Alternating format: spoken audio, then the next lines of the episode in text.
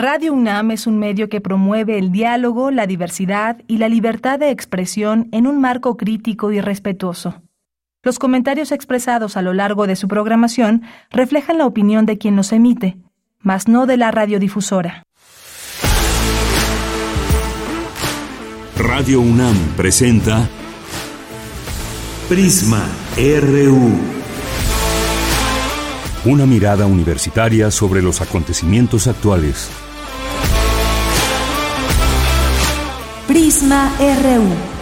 Relatamos al mundo.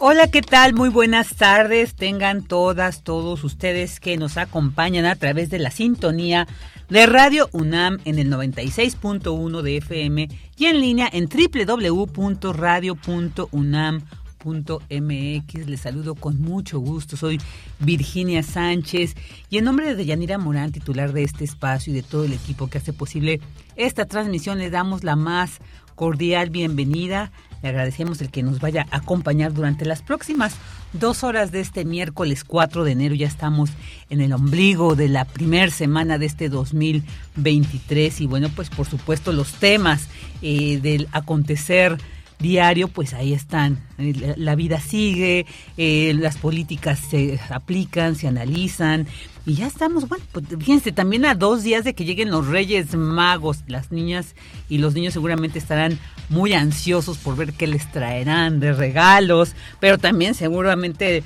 las madres y padres esperan que los reyes les traigan buenas noticias económicas, ¿no? Para ello.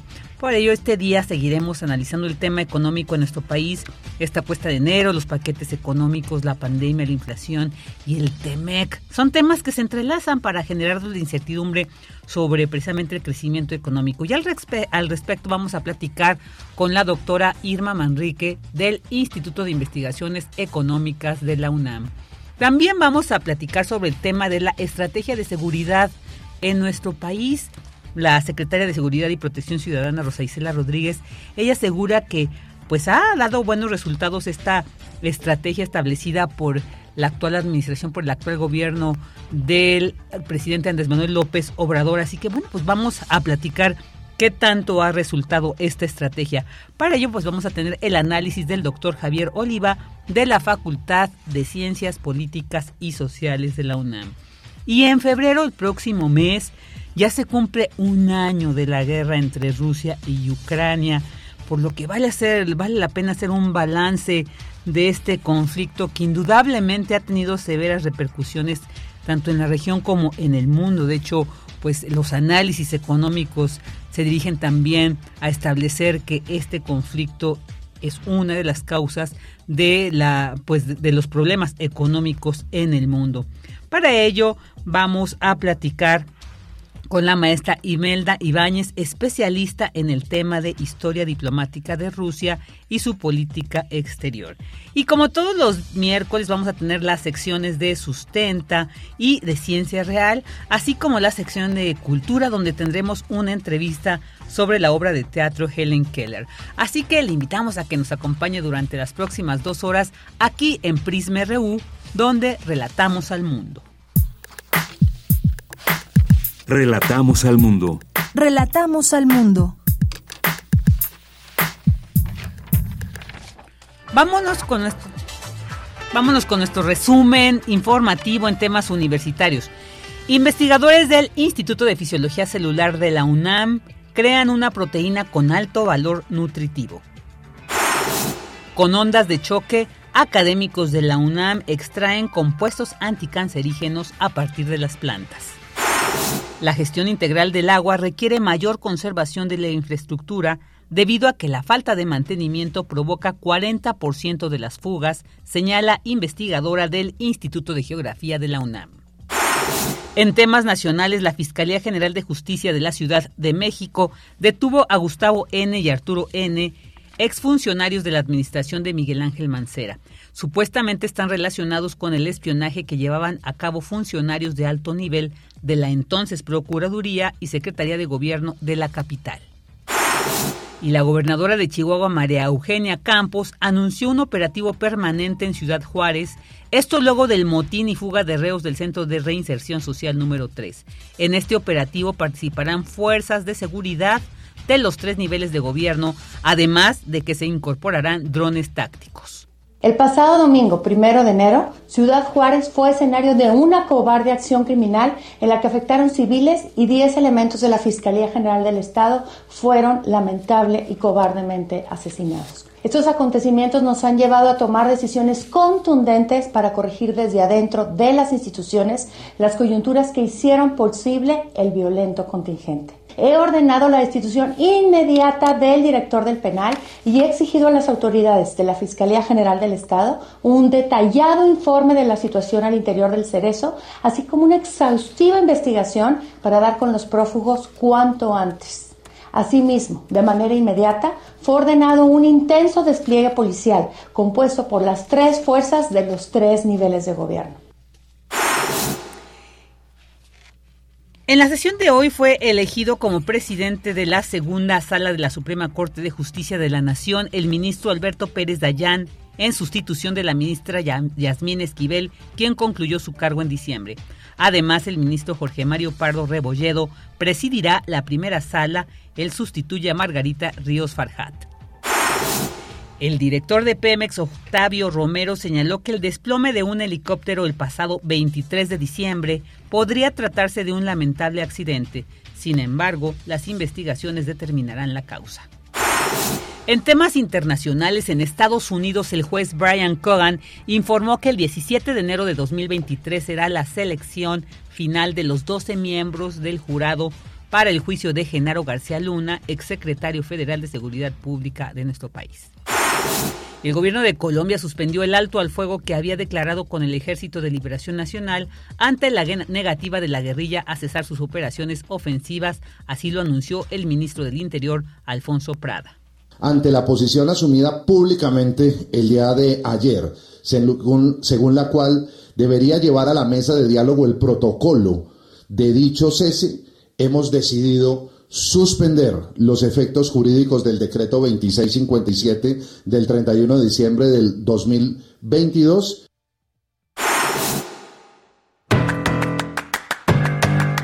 Hoy en la UNAM, ¿qué hacer? ¿Qué escuchar? ¿Y a dónde ir? Hoy cierra la convocatoria del Reto Estudiantil para la Sustentabilidad 2023 y Novemos para el Bien Común, programa intensivo de formación práctica para que la comunidad estudiantil universitaria se involucre en el diseño y puesta en marcha de innovaciones sustentables para sus respectivos centros educativos. Recuerda, tienes hasta hoy para inscribirte en el Reto Estudiantil para la Sustentabilidad 2023 y Novemos para el Bien Común. Para mayores informes e inscripciones, consulta el sitio oficial y la las redes sociales de la COUS UNAM. Te recomendamos la puesta en escena La huida de Quetzalcoatl única obra dramatizada de Miguel León Portilla, escrita cuando el maestro emérito de la UNAM tenía solo 29 años de edad. El texto dialogado, escrito en 1952 y publicado en 2001, refiere el mito que rodea a Seacatl Topiltzin Quetzalcoatl, mítico sacerdote y rey de Tula, a quien se le recuerda como el gran protector, gestor y desarrollador de las artes, la arquitectura, la orfebrería y la cerámica, un héroe espiritual y cultural el montaje de esta puesta en escena corrió a cargo de Teatro UNAM y las facultades de Filosofía y Letras y de Arquitectura de nuestra máxima casa de estudios. La huida de Quetzalcoatl se presentó en el año 2017 en el Teatro Juan Ruiz de Alarcón del Centro Cultural Universitario y podrás disfrutarla de manera gratuita en el sitio oficial culturaendirecto.unam.mx. La actriz Maya Zapata conversó con el director de cine mexicano Jorge Fons, quien compartió cuándo comenzó su interés por la lectura, cuáles son los libros, autores y personajes que marcaron su vida y qué papel tiene la literatura en sus proyectos cinematográficos. Revive esta conversación que se encuentra disponible en el canal oficial de YouTube de TV UNAM. Y recuerda, si utilizamos cubrebocas, nos cuidamos todos.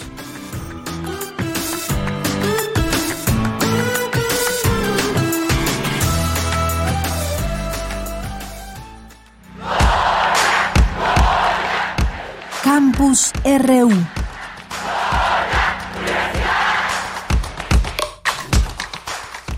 Una de la tarde con 12 minutos y vamos a entrar a la información que, se genera en nuestro campus universitario. En la Facultad de Estudios Superiores Iztacala desarrolla novedoso tratamiento dental para infantes. La información con mi compañera Dulce García. Hola Dulce, buenas tardes, bienvenida. Así es, Vicky, muy buenas tardes a ti en el auditorio. Vicky, en el Centro de Física Aplicada y Tecnología Avanzada de la UNAM, un grupo de científicos asesorados por Miriam Rocío González logró extraer con ondas de choque fitoquímicos con propiedades antioxidantes, antibacteriales y anticancerígenas de plantas endémicas de forma más rápida, eficiente y ecológica que con los métodos convencionales. De igual manera, en el laboratorio de ondas de choque del centro con sede en Curiquilla, Querétaro, se consiguió la transformación genética de hongos y el rasurado de sus esporas, lo que resulta de interés para la industria farmacéutica porque se utiliza en la producción de enzimas, antibióticos, moléculas para vacunas y anticoagulantes, entre otros productos. Y bueno, con esta modificación de los hongos filamentosos se puede aumentar la producción de las enzimas que secretan estos hongos.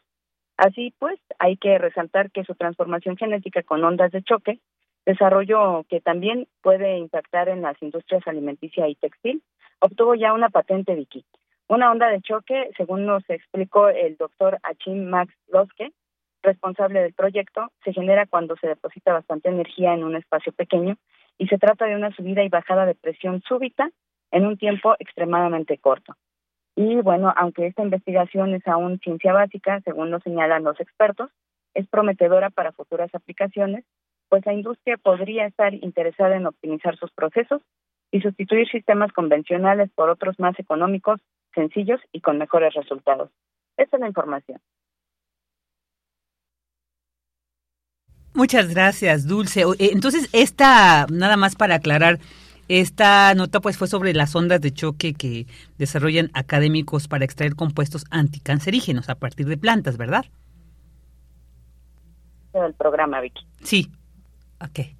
Ah, bueno, no, ya no, no, me escuches porque yo había leído una cabeza de la nota, pero bueno, más tarde veremos cuál es la siguiente nota que nos presenta Dulce. Ahora nos vamos con este... Ay, perdón, Dulce, ahí estabas, es que no te escuchábamos bien. Buenas tardes, Dulce, hasta el ratito. Universitarios crean proteína con alto valor nutritivo. Este con mi compañera Cristina Godínez. Adelante, Cris, buenas tardes. Buenas tardes, Vicky. Un saludo para ti y para el auditorio de Prisma RU. Investigadores del Instituto de Fisiología Celular de la UNAM trabajaron en la elaboración de una proteína que cuenta con la cantidad adecuada de aminoácidos esenciales y que nutre apropiadamente a adultos mayores y personas que por sus enfermedades no pueden procesar las proteínas de los alimentos naturales. El académico Gabriel del Río Guerra, quien dirige este grupo de expertos, explicó que por la tecnología desarrollada hasta ahora se registró una patente ante el Instituto Mexicano de la Propiedad Industrial y ante la Organización Mundial de la Propiedad Intelectual. Esta patente lo que es es una tecnología que describe una plataforma original, inventar una proteína que tenga los aminoácidos esenciales en la cantidad correcta para alimentar a los humanos. También comentó que la forma en que actualmente producimos alimentos no garantiza que en el futuro se contará con todos los que requiera la población mundial. Lo que nosotros estamos tratando de hacer no es simplemente producir alimentos. Lo que estamos tratando de hacer es sanar a un grupo de personas la proteína desarrollada por los científicos de la UNAM cuenta con la proporción óptima de los aminoácidos esenciales para el funcionamiento de nuestro cuerpo y para ello utilizaron un diseño computacional. También se apoyaron en lo que se conoce como evolución dirigida para identificar una célula que produce más de la proteína que diseñaron. Escuchemos a los estudiantes Sofía Mendoza y Luis Alberto Morales, quienes participaron en el equipo de investigación. Y después eh, de eso nosotros la optimizamos para que tuviera una composición de aminoácidos esenciales ideal. Vamos a realizar el proceso de fermentación en ese tanque. Una vez separada la proteína de las células, esta es filtrada para obtenerla a un grado de pureza mucho mayor. Como último paso, eh, consiste en secar a esta, este medio que habíamos separado de las células para obtener un polvo, una proteína en polvo. Vicky, este es mi reporte. Buenas tardes. Buenas tardes, Cris. Gracias. Tu opinión es muy importante. Escríbenos al correo electrónico prisma.radiounam@gmail.com. Queremos escuchar tu voz. Síguenos en nuestras redes sociales. En Facebook como Prisma RU y en Twitter como arroba PrismaRU.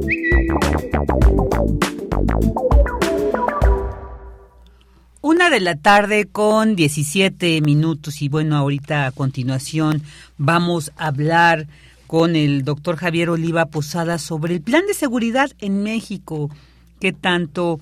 Bueno, pues la secretaria de, de, de eh, la, se me fue la secretaria de Seguridad y Protección Ciudadana, Rosa Isela Rodríguez, pues decía en la, en la conferencia mañanera del presidente Andrés Manuel López Obrador que esta estrategia ha avanzado, ha funcionado, incluso pues daba ahí algunos datos de ilícitos del fuero federal que ella señala que en este sexenio, en lo que va del sexenio del 2018 al 2022, pues han disminuido, ya dice por ejemplo, los delitos eh, eh, eh, fiscales han bajado un 19.2, los ilícitos de foro federal en el, del 30.1%, los financieros un 18.4% y los delitos contra la salud un 15.1%.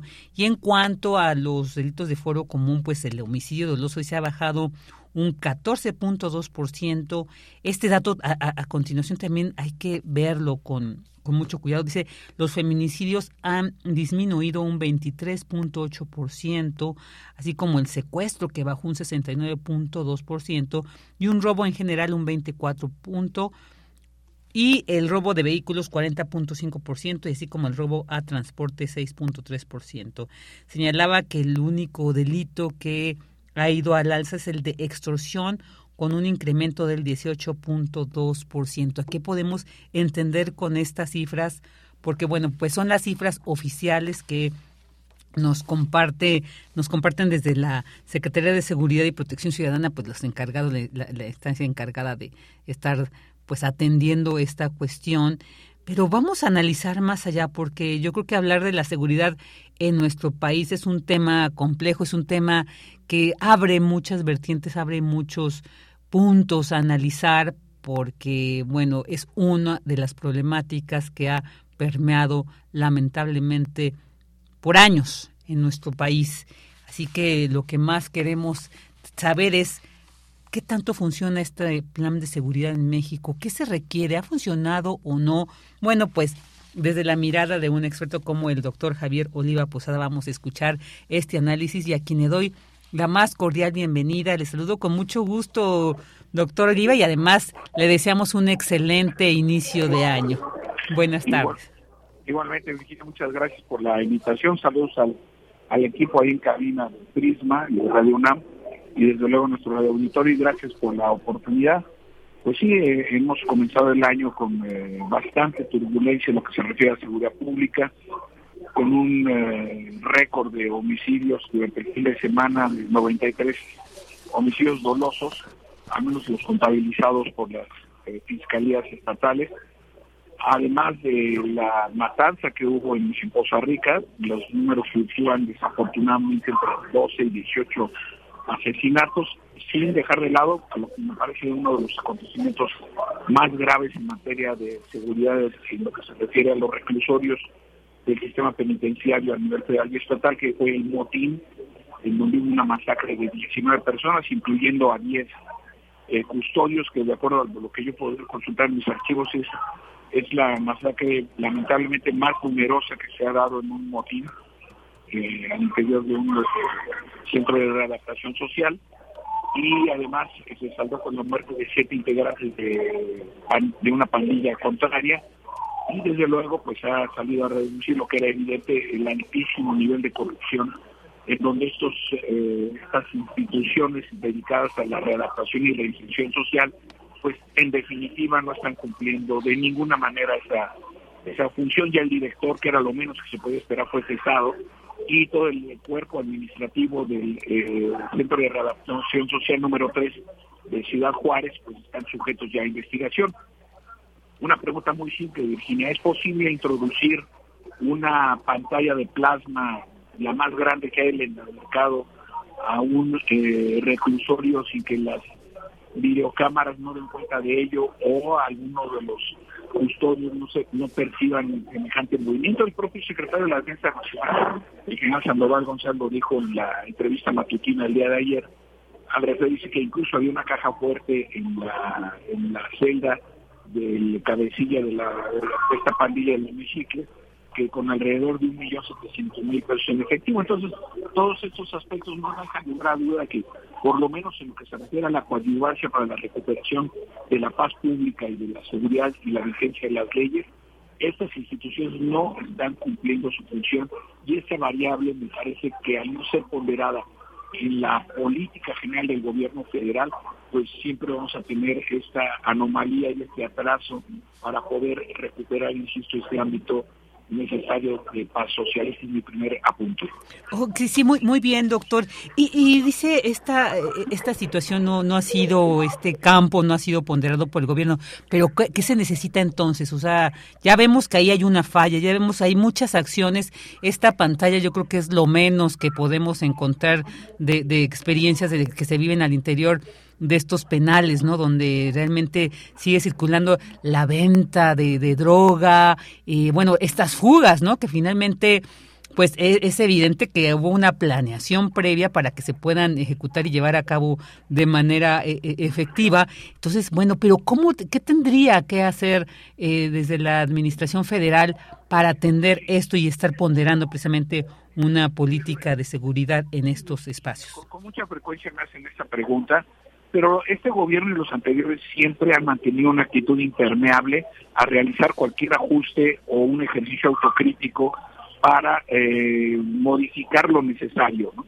Y no lo ha hecho este gobierno, no lo va a hacer, no lo hizo el anterior, ni hacia atrás, por lo menos 40 años.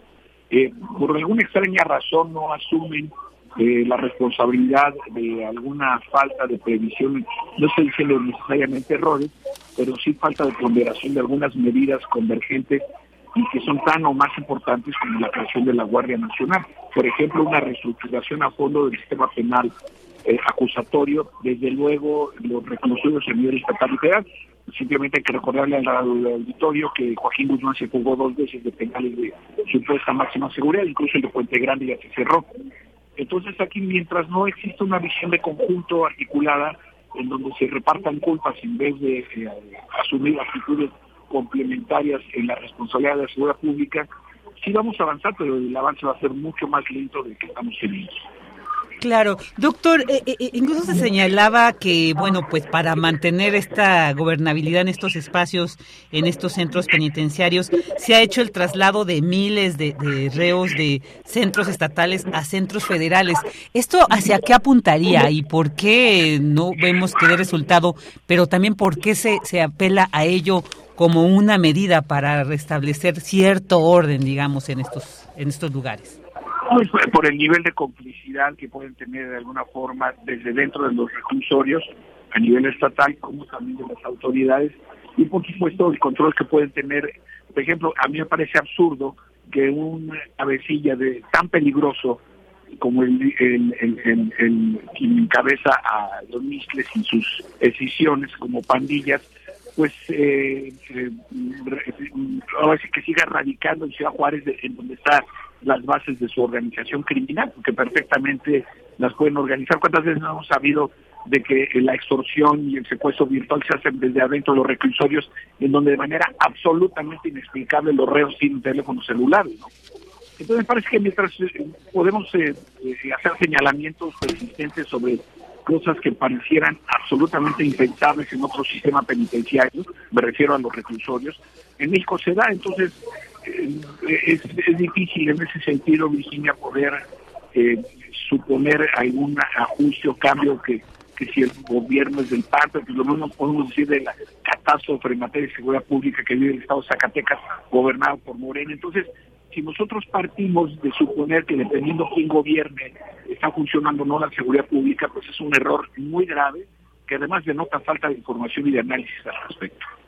Claro, también, también eh, eh, se mencionaba que, bueno, para argumentar que esta estrategia de seguridad ha funcionado, se apelaba, bueno, digo, porque antes también me gustaría que detallar el nivel de, inseguridad en un país yo creo que también refleja el nivel de descomposición social que se vive y todo lo que de ahí deriva o todo lo que lo genera, ¿no? Esta descomposición social y que prácticamente pues son las cuestiones económicas, ¿no? E, e, es como un factor que lleva a mucha gente a delinquir y bueno, aunque bueno, también podemos hablar de, delincuencia eh, a otros niveles, ¿no? Como se llama, y también reconocida estos de cuello blanco y demás. Así que bueno, esto es muy, esto es un punto. Pero, por ejemplo, se hablaban de los programas sociales. Se decía, bueno, es que ya existen mayores programas sociales y se está atendiendo entonces precisamente esta carencia, esta, este, este, esta cuestión económica.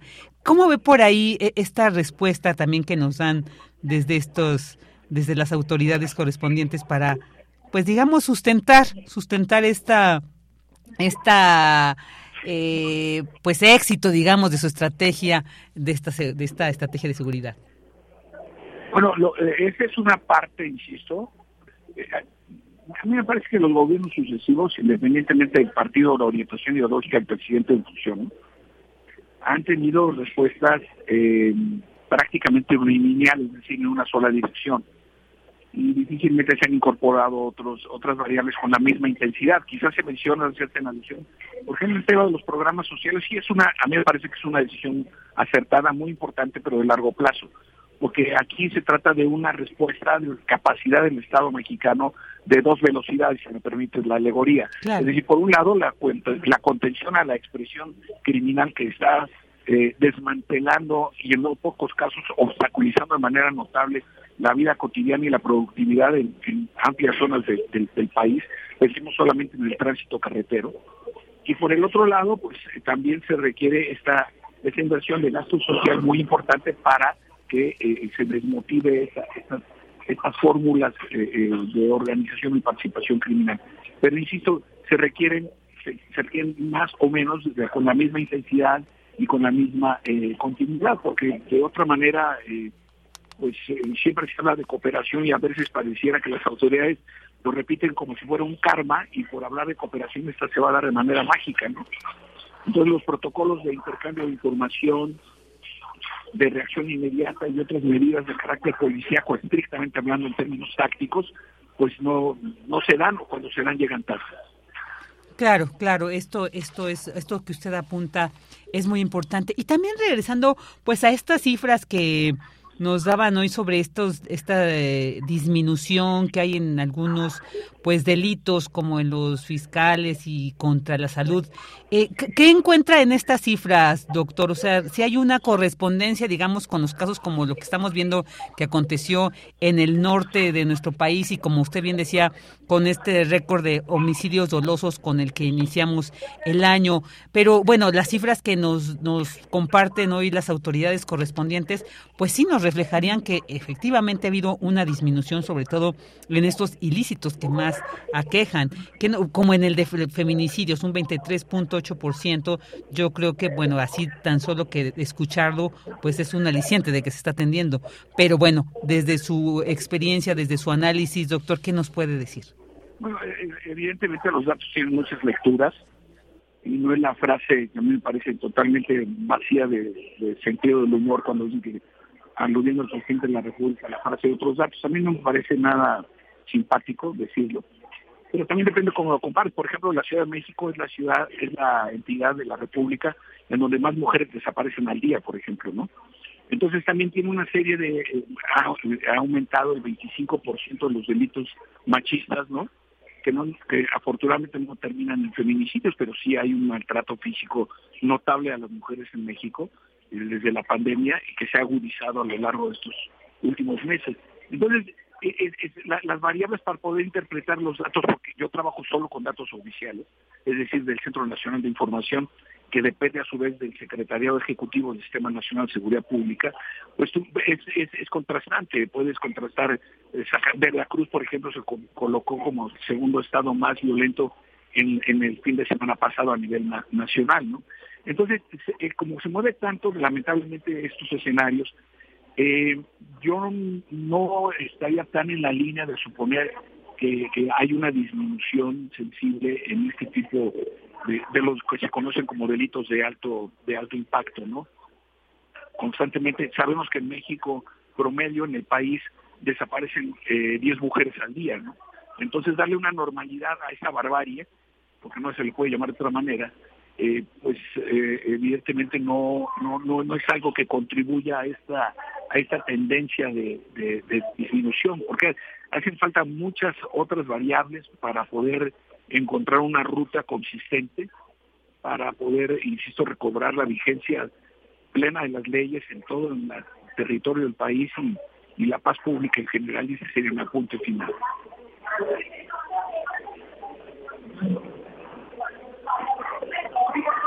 Ay, perdón. tenemos, Sí, sí, sí. Bueno, aquí, doctor, es que tenía apagado el, micrófono. Eh, y, y, bueno, ¿qué nos puede decir también sobre el papel de la Defensa Nacional y de la Marina precisamente en esta estrategia? Digamos, son entidades que han estado también muy ahí en el foco del análisis pero ¿qué nos puede decir sobre esta participación precisamente? Y después, bueno, con toda esta controversia de la Guardia Nacional, si se quedaba eh, en las calles, se incorporaba a la Serena, ¿qué, podemos hacer? Un, un análisis eh, eh, para iniciar este año sobre el papel de estas secretarias. Sí, gracias. Muy brevemente, Virginia, porque tengo que, estoy en el uso de la palabra también en la mesa de trabajo. Ah, claro, sí, ya con esta concluimos, doctor, por favor. sí, quisiera responderte esto. Los militares están haciendo lo que el presidente les indica. En este sexenio, en el anterior o siempre, desde 1946, cuando el comandante supremo de las Fuerzas Armadas, como constitucionalmente se le define al presidente de la República en tareas de defensa y seguridad nacionales. Entonces, eh, los militares están ahí por decisión del presidente, la creación de la Guardia Nacional y su adscripción al nuevo Estado Mayor Conjunto de la Defensa Nacional también lo es por decisión del presidente. Y eso es muy importante señalarlo porque no son los militares los que piden, sino recordemos frases como la de Final Cienfuegos que él dijo si pidieran levantar la mano para que dejáramos de ser la de seguridad pública y ya está en los medios. Eh, si, lo buscamos en, cualquier periódico del momento, en internet, dice, él responde de manera eh, pues un tanto irónica, si se trata de eso yo levanto las dos manos. ¿no? Claro, claro. Pues mientras más pase este, este tiempo implicando a las Fuerzas Armadas, pues más riesgos se corren en el sentido de una, eh, pues de una desnaturalización de sus funciones profesionales. Así es, doctor. Bueno, pues muchísimas gracias por habernos compartido este análisis sobre la estrategia de seguridad en nuestro país. Seguramente seguirán aconteciendo muchas cosas que habrá que analizar. Le agradecemos mucho, doctor Oliva. Le mandamos un fuerte abrazo de parte de todo el equipo. Igualmente, Eugenia, muchas gracias por la oportunidad y saludos al equipo. Un saludo a ti, desde luego nos escuchas. Un saludable 2023. Igualmente para usted. Buenas tardes. El doctor Javier Oliva Posada de la Facultad de Ciencias Políticas y Sociales de la UNAM, especialista en temas de seguridad nacional. Queremos escuchar tu voz. Síguenos en nuestras redes sociales. En Facebook como Prisma RU y en Twitter como arroba PrismaRU.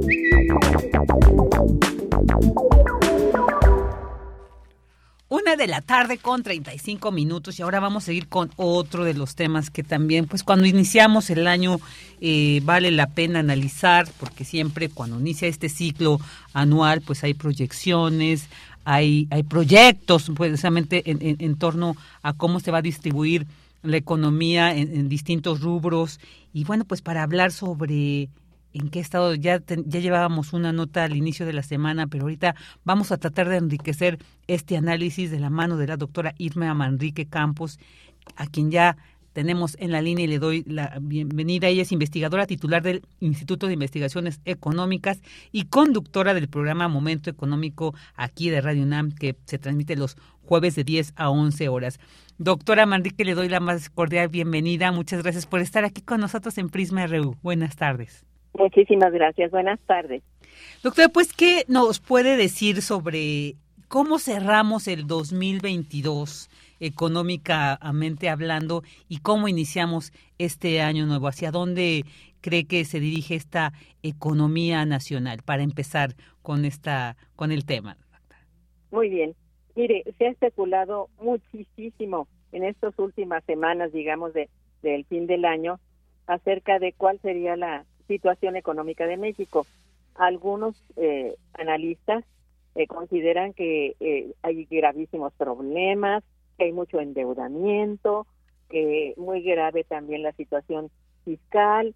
Bueno, a ver, digamos que yendo por partes, yo diría que si nos vamos al, al hecho de que realmente el Producto Interno no ha bajado, si no ha subido poquito, pero ha subido tenemos un nivel de Producto Interno, digamos, no el que habíamos eh, planteado o que se había planteado desde el inicio del año, sino que ha habido problemas, bueno, se han tenido que eh, retrasar, digamos, realmente las expectativas y sin embargo yo creo que no estamos tan mal, mire, dentro de todo. Habría que considerar el panorama general, eh, digamos, de la, de la economía mundial y que es bastante malo. La, la economía mundial pasa, atraviesa por momentos muy críticos. En general hay una tendencia a la desocupación, hay una tendencia también al poco crecimiento industrial, hay de veras expectativas más bien a la baja. Se piensa que la, digamos, el producto mundial descenderá en lugar de crecer. Yo no, no sé si realmente esto va a pasar. Mire, en el caso de México, afortunadamente los expertos plantean que no será de esta manera.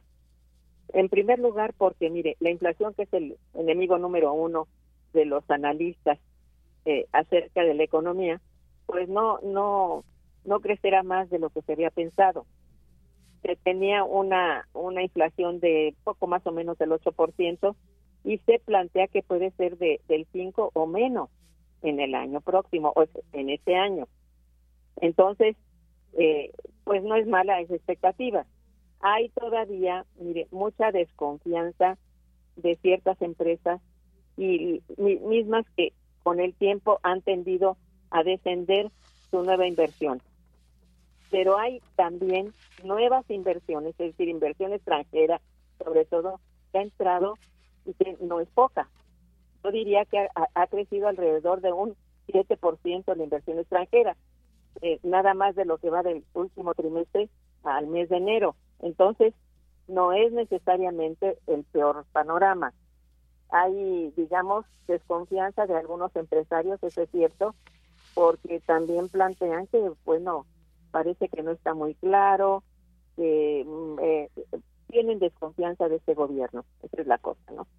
y yo no veo tanta porque, como le digo a usted, se ha logrado, digamos, ciertos ciertas partes de, por ejemplo, la deuda pública, es cierto que está creciendo porque hay em, deudas que, nosotros no, no, que no se adquirieron en este sexenio, por decirlo así, y se ha tratado de morigerar toda esa parte, se ha ido pagando y poco a poco lo que de alguna manera tiene que ser entrada de capital por préstamos ha sido muy menor, la verdad, por el lado federal.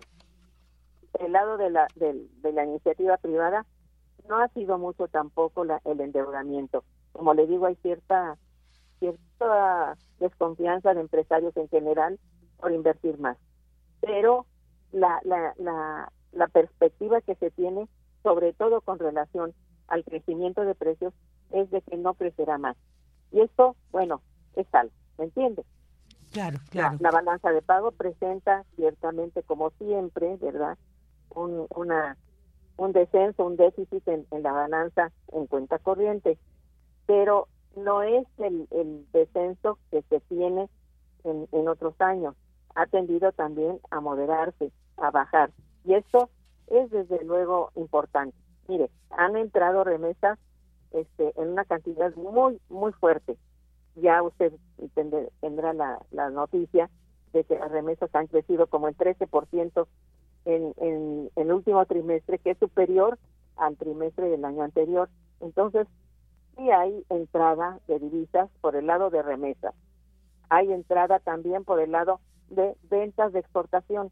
Ha, crecido la exportación muy moderadamente, pero ha crecido. Entonces, por eso, la balanza en cuenta corriente presenta un déficit menos fuerte, menos mm, rudo que en otros años. Y en años, digamos, también recientes, con la pandemia y todo esto que tuvimos, bueno, tropiezos y no solamente nosotros, todos los países. Entonces, no veo yo realmente este un fin de año demasiado atropellado, lo encuentro este más bien bien en general. Cierto que también bajó la reserva del Banco de México, pero muy poco. Ha tenido que hacerse pagos precisamente de deuda son ineludibles. Entonces eso hace que también la balanza de pagos se vea afectada, pero no en forma importante ni como en otros años. Esa es la verdad. Entonces, no es como para arrancarse, rasgarse las vestiduras, es que habría que tener un poco de, de, pues, de comprensión acerca de la, la misma, eh, digamos, dinámica que tiene la economía. Los principios del año son generalmente muy difíciles, hasta se le llama la cuesta de enero y eso. Tenemos también en, en, en, perspectiva el incremento de salarios.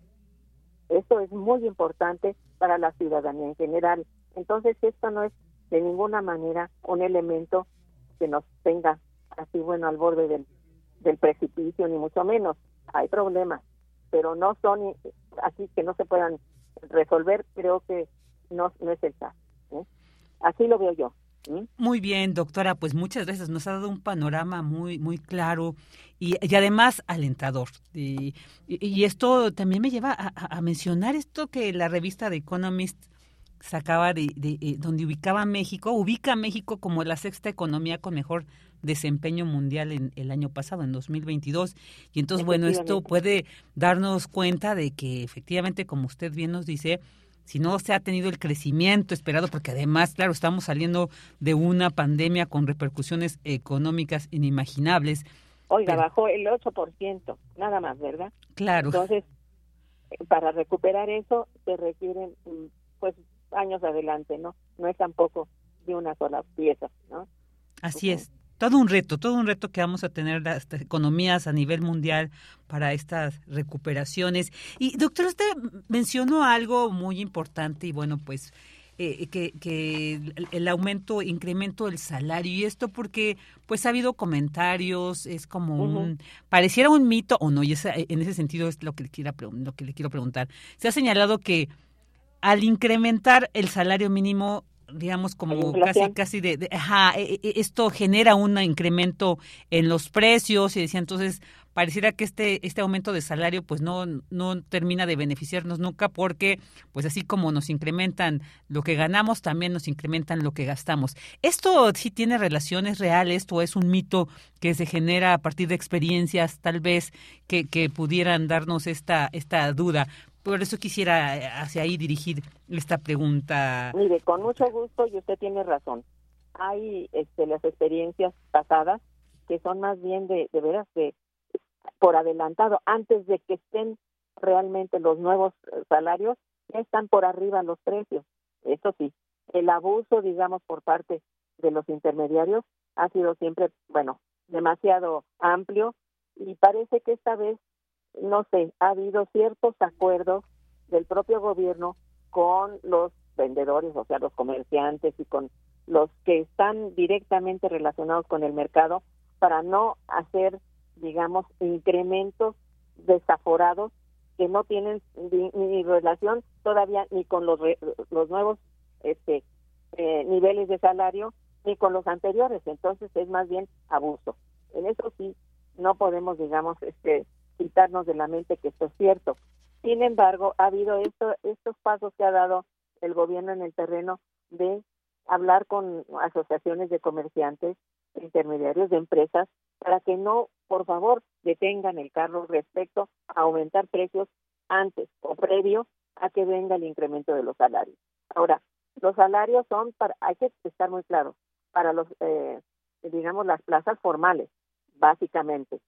Esto se espera que también tenga el efecto, digamos, de, de arrastre con los salarios de los informales, porque ahí no hay nadie que los defienda.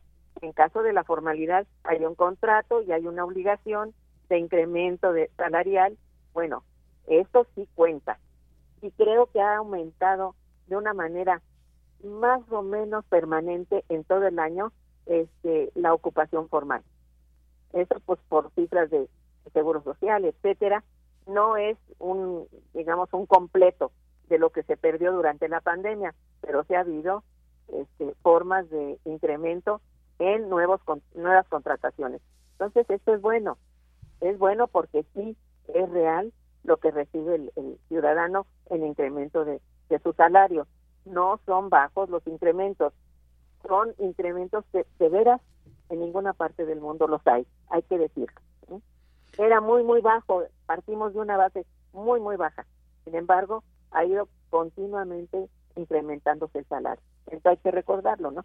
Entonces, no hay que ser tampoco ni alarmistas ni tampoco, ay, sí que, bueno, ya vamos en la canoa de la, del optimismo. Pues no, hay que moderarse, sobre todo a la hora del gasto. En esto sí es necesario que haya, pues, no sé, cierta política de, pues, no sé, de consejo hacia el ciudadano que no se exceda en el consumo. Yo recuerdo que para la esta vez de, de los buenos cines o no sé, esto ah, hubo bastante información acerca de no enredarse con tanta tantos créditos y etcétera porque son los ganchos que tiene el comerciante para vender. Entonces, a la mera hora pues salen mal los pobres este consumidores teniendo que pagar altos intereses. Hay que recordar que la tasa de interés está alta, entonces eso es un recordatorio de que el crédito es caro. Entonces no, no hay que andar con ilusiones, ¿no? Pero sí, en general, el incremento del salario es realmente muy superior a otras etapas. ¿eh?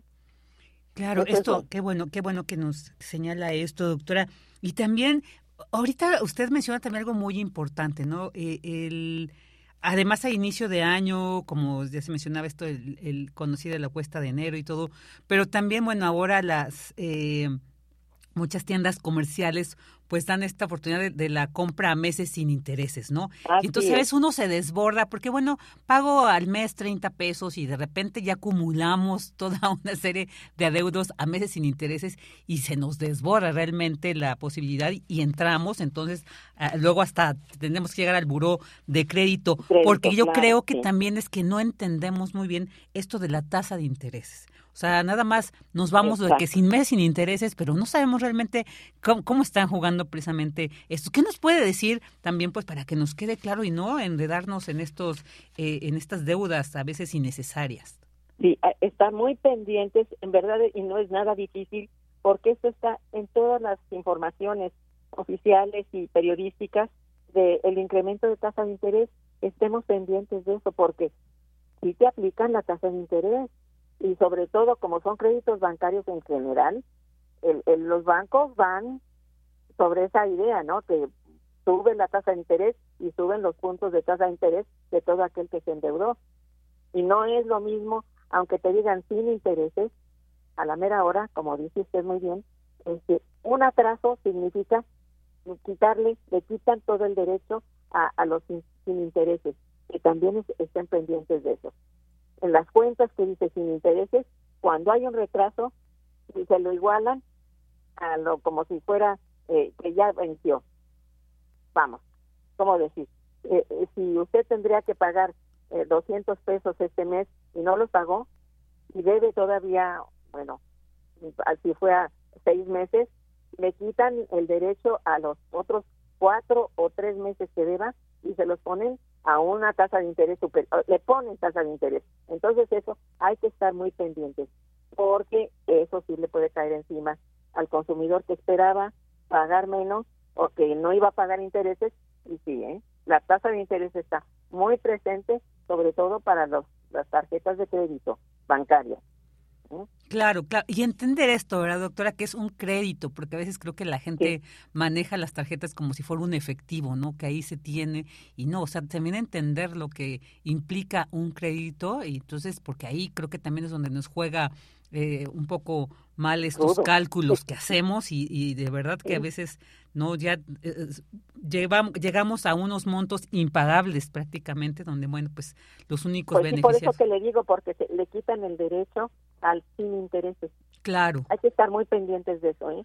claro cuando se, hace un contrato de ese tipo preguntar oiga y si yo me atrasara qué pasa y se lo dicen tiene que pagar. A veces les, piden todo el, el adeudo de una sola vez.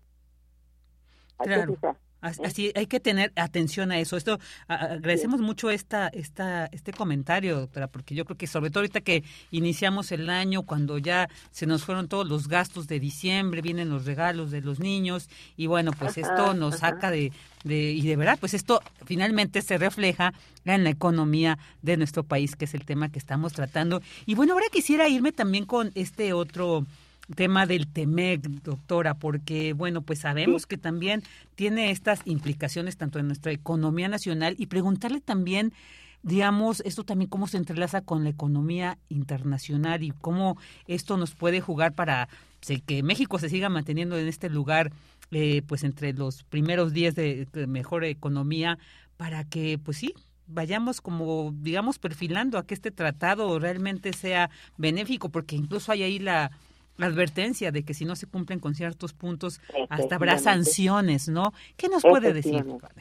Bueno, que también quien tenga un poco de interés en esto, sería muy, de veras, muy saludable que de vez en vez se revisara, aunque fuera en, en alguna síntesis de lo que es el Tratado de Libre Comercio, para saber que hay algunas cláusulas que nos castigan cuando no se cumple con algo, con algún requisito que a veces el requisito es para un poco beneficiar, por ejemplo, al exportador nacional. Entonces esto hay que pensarlo seriamente y que también nuestras autoridades, bueno, pongan atención y también haya la manera de tratarlo, de solicitar la negociación del punto, porque da la impresión de que son grandes bloques que se, ah, ah, se, se, vamos, se confirmaron al, firmarse, pero no se revisaron después. Hay algunas partes que son omisas en algunas eh, explicaciones que son necesarias para todos los, los pobladores de nuestro país. Así es. ¿eh? Y nosotros creemos que eso, bueno, eso lo manejan allá la Secretaría de Relaciones Exteriores y la de Economía, y allá saben, no, hay que fijarse en eso porque también repercute en el consumo de todos los ciudadanos. Mire, con el, la industria automotriz hay que tener mucho cuidado. ¿eh? Hay algunos elementos dentro del TEMEC que hablan precisamente de cómo se debe tratar a los trabajadores. Están muy celosos con relación al pago que siempre sigue siendo menor en México que en Canadá y Estados Unidos aquí la, con todo y que ha subido el salario y todo, no llega a ser del nivel de ellos. Entonces, hay una tendencia a una mayor em, eh, capitalización de México, o sea, que entre el capital a México. Y esto es, eh, bueno, dice, no, no hay manera de detenerlo. Entonces, hay cláusulas que les permiten cerrar la válvula o castigar a sus propios nacionales para que no vengan a invertir en México. Usted recuerda cuando estaba el, el, presidente anterior de los Estados Unidos, que este, dijo, bueno, eh, tal fábrica se va a venir a Estados Unidos. ¿Por qué? Porque está compitiendo con los propios trabajadores de aquí. Entonces se viene a trabajar acá. No va a tener los costos que tiene en México para tener más, más ventajas. Se vienen acá. Entonces le quitaron esa posibilidad a México de construir eh, o de ensamblar determinadas firmas de, automotrices. Eso fue un castigo muy muy duro. Y, y, e incluso las fábrica, la fábrica que se llevó este, ya no pudo reponerse llegando a Estados Unidos. Entonces hizo mucho daño la determinación de ese presidente y eso como eso puede suceder en cualquier momento si las cláusulas que están no muy bien leídas, no muy bien entendidas y no muy bien tratadas y negociadas pues sí nos pueden perjudicar, ¿eh? la verdad. Entonces, en eso sí es costa de negociación de México con sus, pues bueno, con sus socios. ¿verdad? Claro, claro. Doctora, pues ya casi terminamos. ¿Qué nos puede, eh, para concluir esta entrevista y sobre este tema de la economía nacional, no sé qué nos puede decir para estar alerta, sobre todo atender esta cuestión que decíamos, los, eh, la tasa de interés, el TEMEC, son temas que a veces creemos que solamente son responsabilidad de las autoridades, pero bueno, pues de repente nos estamos quejando y sin saber qué, o sin entender más bien, porque lo sabemos, pero no queremos entender todo esto que impacta. ¿Qué nos puede decir para cerrar ya la entrevista sobre estos temas económicos en México? Bueno, básicamente, mire, yo creo que el consumidor nacional debe ser cuidadoso, cuidadoso particularmente con los créditos. Esto es lo que en cierto momento personas, firmas, o sea, empresas y países pueden quedar muy mal en un momento en que sean este, impagables las, las deudas. Esto sí puede ser muy catastrófico. Entonces, digo, para cualquier nivel es muy importante pensar en que la tasa de interés es ese enemigo que está ahí acechando. ¿Por qué? Porque la tasa de interés no beneficia a toda la gente ni a todos los, los ciudadanos. ¿A quién beneficia? Al capital y al capital grande, al transnacional, a ese que ni siquiera alcanzamos a comprender por qué es tan enorme y tan, tan sin nacionalidad. Ese no tiene nacionalidad. Pueden ser inversionistas de cualquier parte del mundo que forman parte de grandes corporativos y esos no, no se tientan la mano, no se tientan el corazón, más bien dicho, para este caer por encima de los demás, decir, no, ahora aumenta la tasa de interés. Y eso significa una entrada de ganancias superlativa para los grandes capitales. Es el momento en que se vuelven verdaderamente eh. Y eso no lo entendemos. Y lo vemos de, ay, malvados, que son los, los más ricos. y No, no es eso. Es que son los que ven y observan la tasa de interés. De veras. Así y nosotros que somos simplemente consumidores y que lo que podemos ver de la tasa de interés es una pequeña, un pequeño ahorro que tenemos por ahí o este un crédito. Y eso hay que cuidarlo como lo más sagrado, de veras. Es la única forma de mantener una economía, mm, bueno, personal o familiar en, en forma. De otra forma, de otra manera sí nos vamos de bruces. El crédito es muy, de veras, muy malvado si no nos fijamos bien cómo lo negociamos. Eso por un lado. Y que los, los, los, ingresos que tenemos los cuidemos. porque Porque hay una tendencia a ser muy obedientes o muy ilusionados en todo lo que la, la promoción por la televisión y por la radio y todo nos están invitando a consumir y consumir y consumir y consumir. Eso es muy malvado, pero tenemos que estar muy pendientes. Y no caer en esa tentación. Así, así es, es. muy sencillo. Es muy sencillo, así es, doctora. Pues le agradecemos muchísimo el que nos haya dado pues todo este análisis, también estos, estas recomendaciones para cuidar nuestra economía. Y bueno, también ahí la invitación para escucharla en Momento Económico aquí en Radio UNAM los jueves de 10 a 11, donde pues siempre también de la mano de expertos toca temas interesantes en esta, en esta área. Le agradecemos muchísimo el que nos haya acompañado, le mandamos un fuerte abrazo y lo mejor para este año. Igualmente, de veras, un gran abrazo para todo Radio UNAM. Gracias. mi compañero durante muchos años. Sí, y ha sido un gusto para nosotros también tener este gran programa que usted conduce. Hasta pronto, doctora. Que esté muy bien. Muy buenos días. Buenos Feliz días. Año. Bueno, igualmente, la doctora Irma Manrique Campos del Instituto de Investigaciones Económicas de la UNAM. Vámonos a un corte. Tu opinión es muy importante. Escríbenos al correo electrónico prisma.radiounam@gmail.com.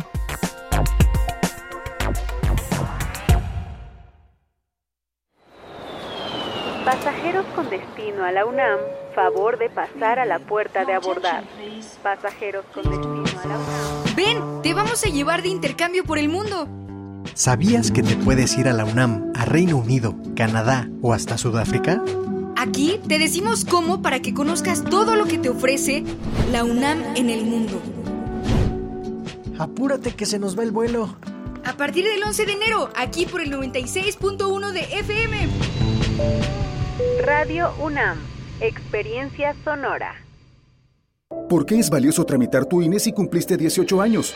Porque es muy importante que mis valores se vean reflejados en las decisiones de mi país. Porque por fin mi voz va a contar. Porque ya es tiempo de tomar mis propias decisiones. Ya puedo tomar decisiones, ya puedo votar. Así empecé mi cumpleaños, yendo por mi INE. Si ya cumpliste 18 años, ve al módulo del INE y tramita tu credencial. Haz tu cita en INE.mx o llama a INETEL 804-33-2000. Mi INE es valioso porque me identifica y nos une. INE.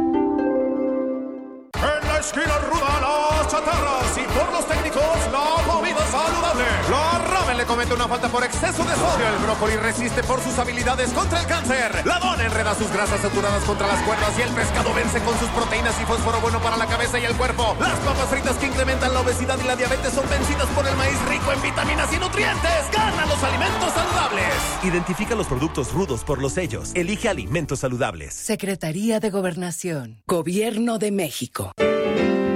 Música que sensibiliza la vida. Asómate a su mundo. Panorama del Jazz con Roberto Aimes. Lunes a viernes a las 19 horas por el 96.1 de FM. Radio UNAM. Experiencia sonora. Queremos escuchar tu voz. Síguenos en nuestras redes sociales. En Facebook como Prisma RU y en Twitter como arroba PrismaRU.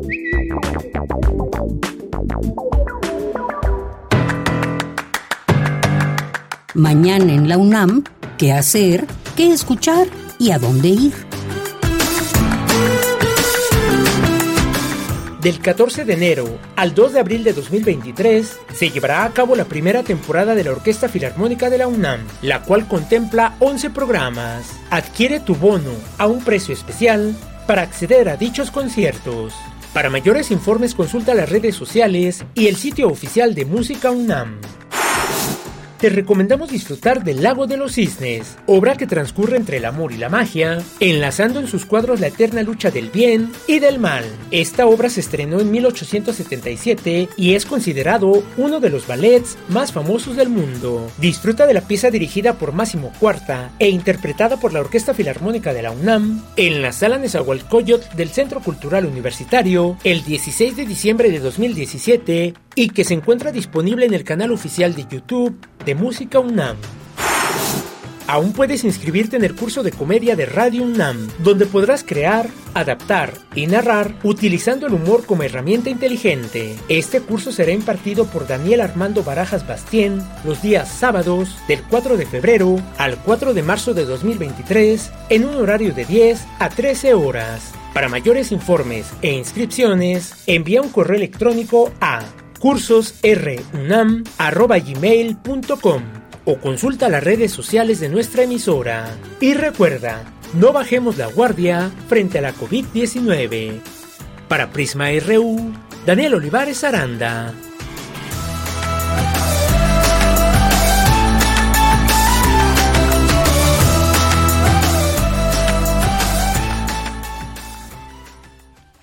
La tarde con cuatro minutos y bueno, pues queremos saludar y agradecer a quienes nos escriben aquí un mensajito o pues con un like no o nos dan pues cuenta de que nos están siguiendo.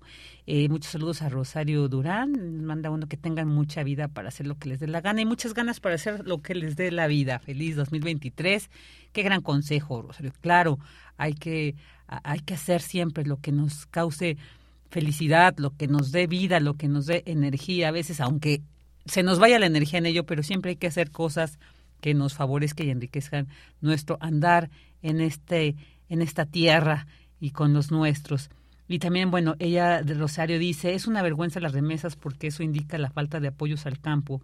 Y el habitante de Palacio lo cacarea, qué pena.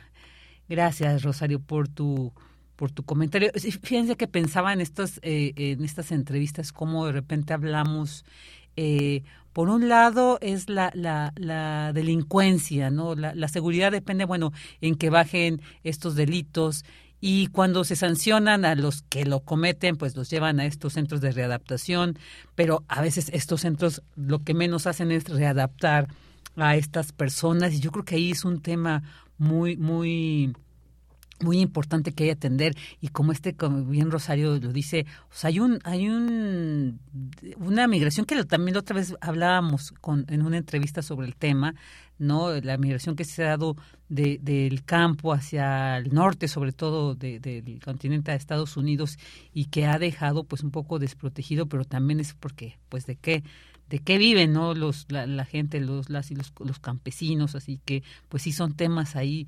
lamentablemente que aquejan y que determinan mucho de la situación en nuestro país. También saludos a David Castillo Pérez, dice presente hoy sí desde un principio. a menos mal, David, ahora sí tienes el, la asistencia completa. Buen miércoles para todos, dice, y por favor cuídense mucho, tú también. Y sí hay que seguirnos cuidando porque, eh, pues, esto de la, de la sexta ola de la COVID-19, pues ahí se sigue registrando. Yo sigo teniendo ahí amigas, amigos que siguen saliendo positivos, ya no como las otras olas, pero ahí se ve que sigue latente eh, la COVID-19. Saludos a Jorge Morán Guzmán, dice atento al devenir del mundo, un cordial saludo para todos, también nosotros te mandamos un gran saludo, Jorge.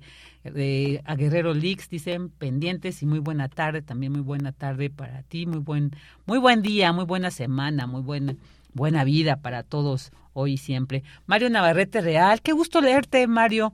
¿Y, por dónde andas? Aquí hay una foto que pareciera que es como andas en el segundo piso o en una carretera. Híjole, tú eres muy viajero y además de buen chef, viajero. Fíjate, se combinan esas cosas. Seguramente te gusta andar conociendo también de la gastronomía de nuestro país y que luego nos compartes.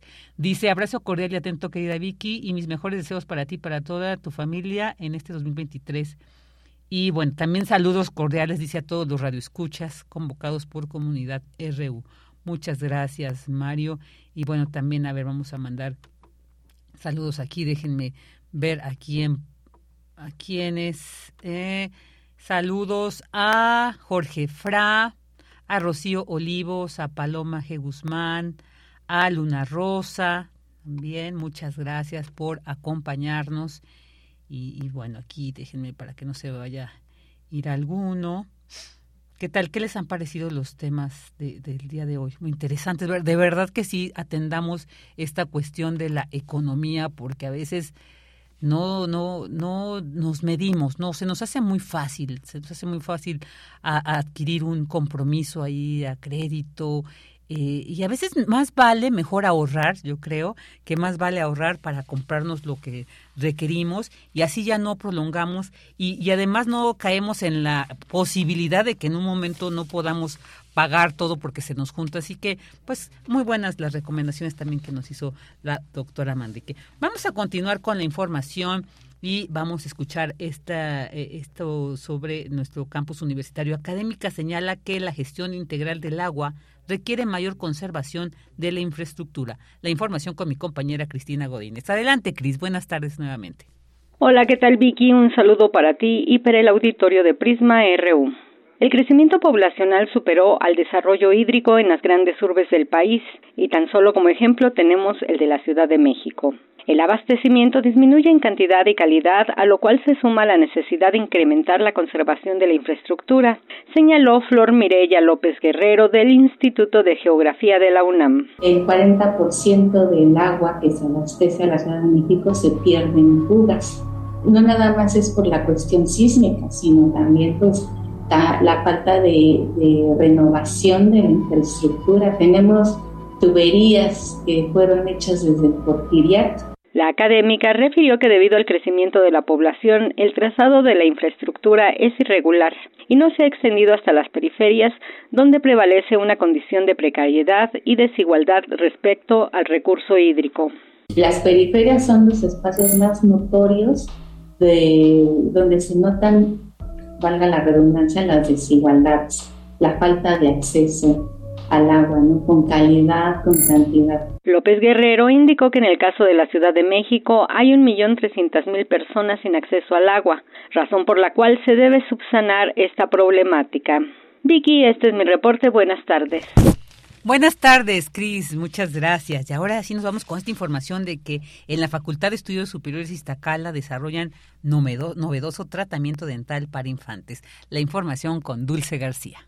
Vicky, te saludo nuevamente con mucho gusto a ti y al auditorio. En México, el índice de incidencia de caries infantil se considera alto, pues es de 75%.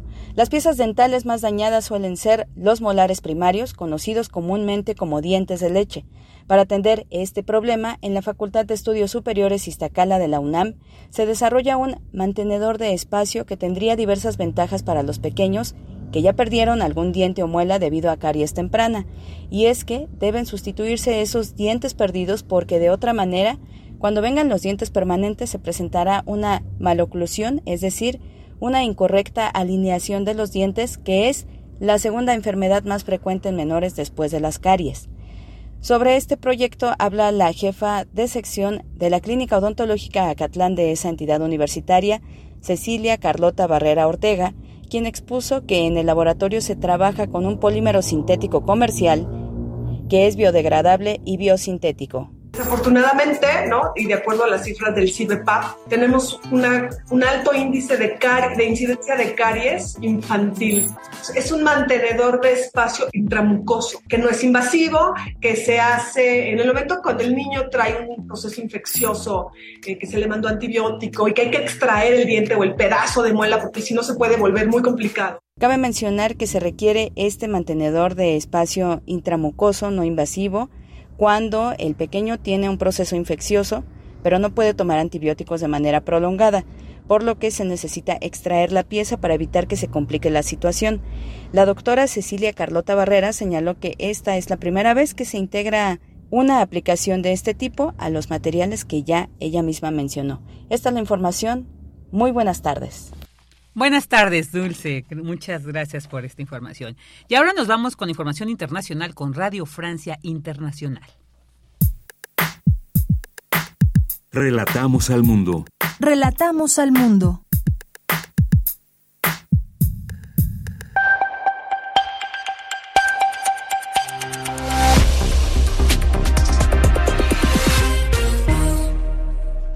Hola a todos, bienvenidos a Radio Francia Internacional.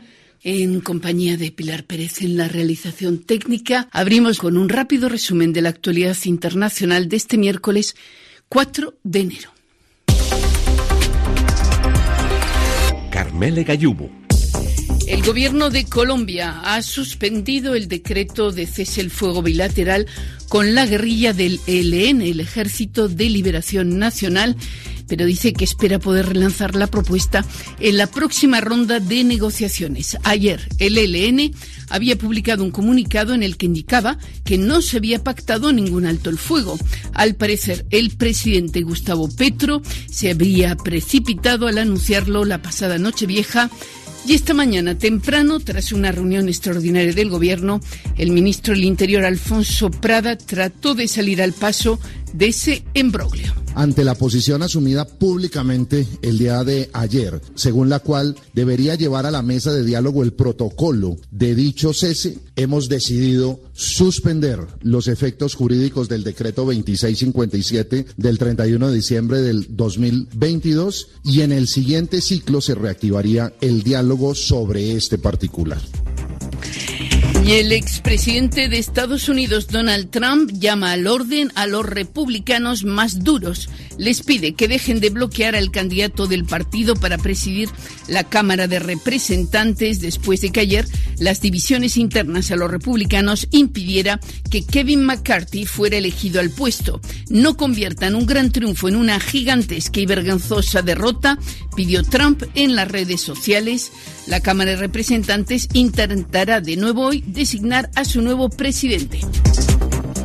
Rusia eleva a 89 muertos el balance del ataque ucraniano en la noche de Año Nuevo sobre la localidad de Makeyevka, en la región anexionada de Donetsk, lo que acentúa las críticas contra la cúpula militar. En un video difundido por el Ministerio de Defensa ruso, un general afirma que el ataque ucraniano estuvo facilitado por el uso de teléfonos móviles por parte de los soldados rusos, lo que permitió conocer su ubicación. Y en Birmania, con motivo del 75 aniversario de la independencia del país, la Junta Militar promete elecciones libres y justas, elecciones previstas para este año que han sido calificadas de farsa por el gobierno estadounidense. Hasta aquí el resumen informativo de RFI. Tu opinión es muy importante. Escríbenos al correo electrónico prisma.radiounam@gmail.com. Dos de la tarde con 16 minutos y bueno, vamos a entrar a la sección de sustenta donde nuestro compañero Daniel Olivares nos hablará sobre el desarrollo de una suspensión para el tratamiento contra la diabetes que realizan investigadores de la Facultad de Estudios Superiores Cuautitlán. Así que escuchemos los detalles sobre esta importante innovación universitaria.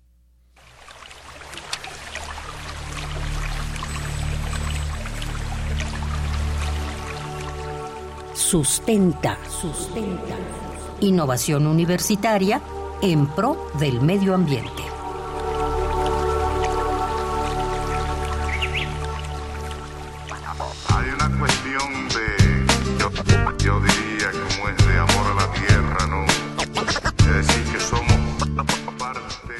Hola, ¿qué tal Vicky? Muy buenas tardes a ti y a todos los radioescuchas de este espacio informativo de Prisma RU de Radio UNAM. Agradezco su amable atención y aprovecho la ocasión para desearles un excelente inicio de año 2023 y que todos sus proyectos personales y profesionales se realicen. Como ya lo escuchamos, hoy conoceremos el proyecto desarrollado por un grupo de investigadores universitarios de la FES Cuautitlán que consiste en el desarrollo, caracterización, optimización y evaluación de nanopartículas cargadas con glimenclamida para su administración oral para el tratamiento de diabetes tipo 2. Antes de conocer más acerca de esta importante innovación, debemos saber que según la Organización Panamericana de la Salud, la diabetes es una enfermedad metabólica crónica caracterizada por niveles elevados de glucosa en la sangre, que con el tiempo conduce a daños graves en el corazón, los vasos sanguíneos, los ojos, los riñones y los nervios. De acuerdo con la Federación Internacional de la Diabetes, 537 millones de personas de entre 20 y 79 años viven con esta enfermedad en todo el mundo, lo cual representa el 10% de la población mundial en este grupo de edad. Se prevé que para el 2045 el número total de adultos que padecerán este mal aumente a 784 millones, un incremento del 46%. Ante esta situación, un grupo de investigadores de la FES Cuautitlán, dirigidos por el doctor José Juan Escobar Chávez, responsable del Laboratorio de Sistemas Transdérmicos, en conjunto con el doctor Omar Rodrigo Guadarrama Escobar, estudiante de posgrado, desarrollaron una suspensión que es administrada a través de nanopartículas cargadas con glimenclamida para el tratamiento de la diabetes. Conversamos con el doctor José Juan Escobar Chávez, quien nos compartió cómo se dio inicio a esta investigación. Sí, mira, propiamente mi, en mi laboratorio o la línea de investigación que, hemos estado siguiendo, realizando, mis colaboradores, eh, alumnos y un servidor, es propiamente buscar eh, nuevas alternativas para el tratamiento eh, de diversas patologías, generando nuevas formas farmacéuticas para administrar fármacos. Y hemos estado muy enfocados propiamente a lo que es o involucra todo el síndrome metabólico, que se ha vuelto pues un problema de salud pública a nivel México y a nivel mundial, ¿no? O sea, no es exclusivo de nada más de nuestro país. Los académicos proponen una suspensión cargada con glibenclamida, suministrada con partículas que permiten transportar en su interior el fármaco y por sus dimensiones, permiten llegar al tejido blando traspasando barreras biológicas. Se utiliza entonces una mezcla heterogénea de sustancias compuesta por un sólido fino disperso en un líquido. Escuchemos al doctor Escobar Chávez, quien nos explica cómo funciona dicha suspensión.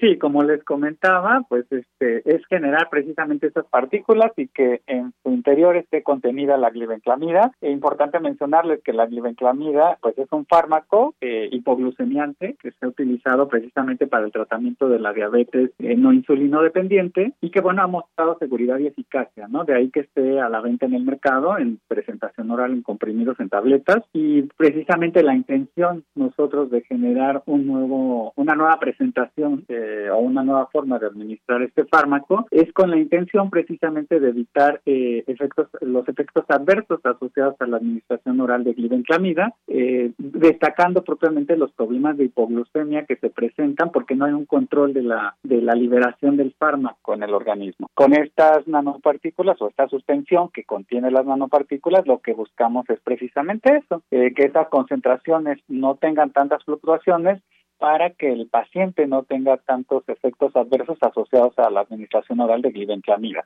¿Qué beneficios se obtienen con este nuevo tratamiento? Escuchemos nuevamente al doctor José Juan Escobar. Yo creo que importante mencionar que eh, la, el administrar la glibenclamida en nanocargadas, en eh, con nanopartículas cargadas de esta, pues nos permite, eh, como bien mencionaba, una mejor adherencia al tratamiento, que las fluctuaciones del fármaco en sangre no sean tan de, de glucosa, propiamente de las fluctuaciones de glucosa en sangre no decaigan bruscamente y este, también bien importante destacar pues es más fácil administrar una suspensión, una forma eh, farmacéutica líquida, que una forma tradicional en, tabletas. Eh, por ejemplo, para gente que tiene problemas de, deglución, esta puede ser una alternativa interesante. Eh, y además que podemos, como bien les mencionaba, alcanzar el órgano blanco de, la glibenclamida, que es propiamente el páncreas, para una mejor o más eficiente producción de insulina y que pueda controlar los niveles de glucosa en sangre. Este proyecto desarrollado por los universitarios busca posicionarse como una opción más benéfica para controlar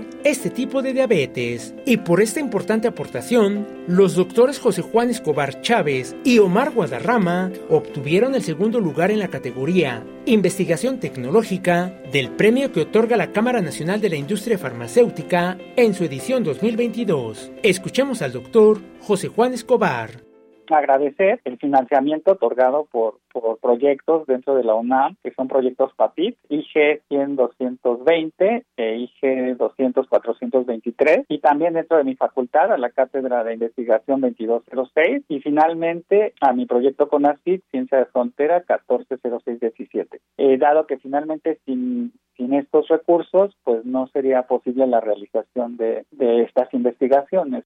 Si deseas conocer más acerca de esta importante innovación universitaria, puedes consultar la Gaceta de la FES Cuautitlán, que se encuentra disponible en el sitio oficial gacetacomunidad.cuautitlán.unam.mx. Agradezco nuevamente la atención y escucha de ese espacio sonoro sustentable todos los miércoles a través de Prisma RU. Les deseo prosperidad colectiva, un presente y un futuro más verde y sustentable. Si tienes alguna duda o comentario, recuerda que puedes compartirlo a través de las redes sociales de Prisma RU o directamente en mi cuenta de Twitter. Me encuentras como arroba Daniel Medios TV. Para Radio UNAM, Daniel Olivares Aranda. Hay una cuestión de, yo, yo diría como es de amor a la tierra. Queremos escuchar tu voz. Síguenos en nuestras redes sociales. En Facebook como Prisma RU y en Twitter como arroba PrismaRU.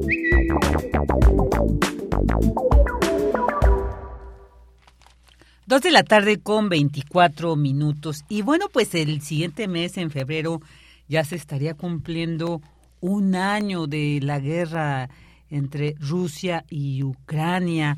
Bueno, pues yo creo que vale la pena hacer un balance sobre este conflicto que ya se ha prolongado, incluso desde que inició, ¿no? No se, no se veía como un, un límite, un fin, digamos, por lo complejo, por lo compleja de la situación.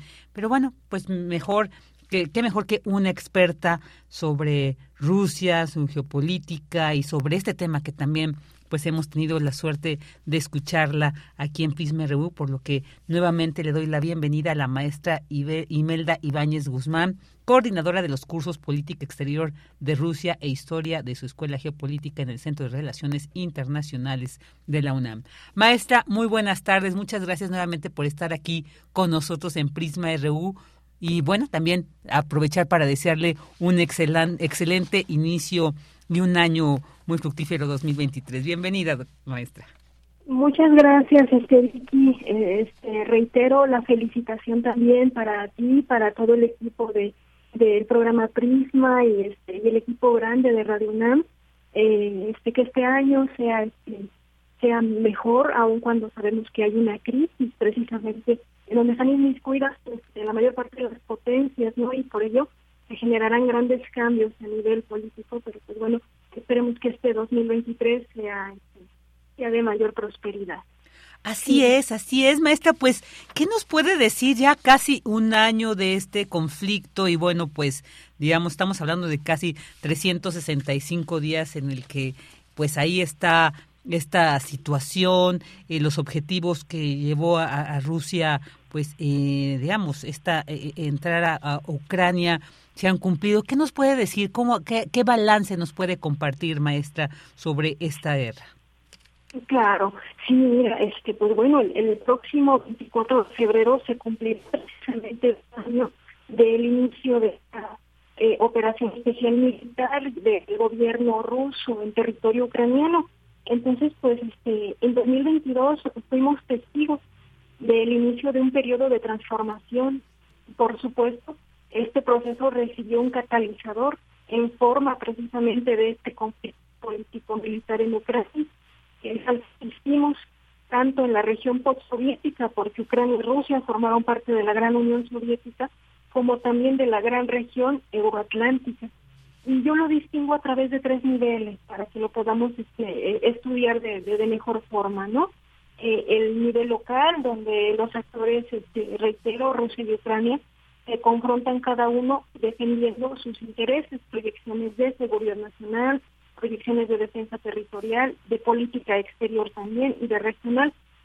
Ahora también en el nivel regional, donde Rusia impactó el esquema de la seguridad euroatlántica debido a que el interés de su política de seguridad nacional y territorial no fueron tomadas en cuenta durante las últimas tres décadas posteriores al fin de la Guerra Fría y por supuesto el nivel mundial el que hubo significativos cambios los hábitos económicos. Maestra, perdón, perdón que le interrumpa, es que de repente se nos va como un poco la señal y es muy importante lo que nos está diciendo, entonces perdemos un poco, eh, a ver si nos puede hablar y, y ubicarnos, eh, bueno, que se puede ubicar en un lugar donde podamos. Sí, sí, sí, a ver, este, sí, sí, es, eh, ¿me, escuchan bien así? Ahí ya le escuchamos perfectamente. Me, parece bien. Sí, este, reitero, a ver, rápidamente, este, estos tres niveles para poder analizar mejor este, este balance del conflicto, el nivel local donde los actores se confrontan defendiendo sus intereses, el nivel regional donde Rusia impactó el esquema de seguridad euroatlántico debido a que el interés de su política de seguridad nacional y territorial no fueron tomados en cuenta durante las últimas tres décadas posteriores al fin de la Guerra Fría y por supuesto el nivel mundial, el internacional, en el que hubo cambios significativos en los ámbitos económico, geopolítico y sobre todo en las proyecciones de política exterior, tanto de las potencias como de otros actores regionales, dando como resultado la reconfiguración del esquema de la política mundial, con un esquema unipolar ya vulnerado, el cual Rusia impactó el, el pasado ya 24 de febrero del año pasado, ante un esquema multipolar que se encuentra naciendo, en donde se van a buscar mayor nivel de equilibrio entre los intereses de las políticas exteriores, ya no solamente de Estados Unidos en su forma unipolar, sino de otros actores importantes como son Rusia, China, los países del sudeste asiático. Vamos a, ver también la configuración de varias eh, organizaciones llamadas, en este caso la más importante, la Organización de Cooperación de Shanghái. Vamos a ver el regreso del grupo del grupo BRICS y también la formación de la proyección de nuevas políticas exteriores por parte de los países del continente africano y también de la región este, latinoamericana. Es decir, que estamos ante grandes cambios de la política mundial que llevaron precisamente a través del impacto que hizo Rusia en territorio ucraniano a casi ya 365 días del inicio de esta operación militar especial. Sí, muy, muy importante esto que, que nos dice, este, esta reconfiguración de la política mundial, que, bueno, suena así como usted dice, pero eh, eh, digamos un poco nos abre esta, esta duda. Es un tema complejo porque además hemos visto que ha habido aliados tanto de una parte por otra que apoyan unos a Ucrania, otros países apoyan, los menores, claro, por supuesto, a, Rusia. Sin embargo, pues ha habido según los medios de información que también pues han tendido solamente de una manera muy parcial hacia una de las partes, pero se nos dice, ha habido estas solicitudes por ambos lados, por ambos países, de llegar a ciertos acuerdos. Y sin embargo bueno pues tal es así que no se han llegado no se han puesto eh, no se han cumplido o no se han atendido que la guerra continúa. Qué nos puede decir sobre esto digamos la respuesta de uno y otro. Ya la guerra comenzó la guerra ya continúa ha sido pues sobre todo estas pérdidas de vida humana, esta devastación territorial eh, que implica una guerra de estas dimensiones. Sin embargo, ¿qué nos puede decir precisamente de la respuesta de ambas partes ante la, el acercamiento que se han tenido estos intentos de acercar para terminar con este conflicto? ¿Qué nos puede compartir, maestra? Sí, claro, muy importante esta, esta pregunta, pues precisamente es a lo que todos los analistas en este momento, ¿no? Y la opinión pública internacional pues tenemos este la, la, la, la mirada presente, ¿no?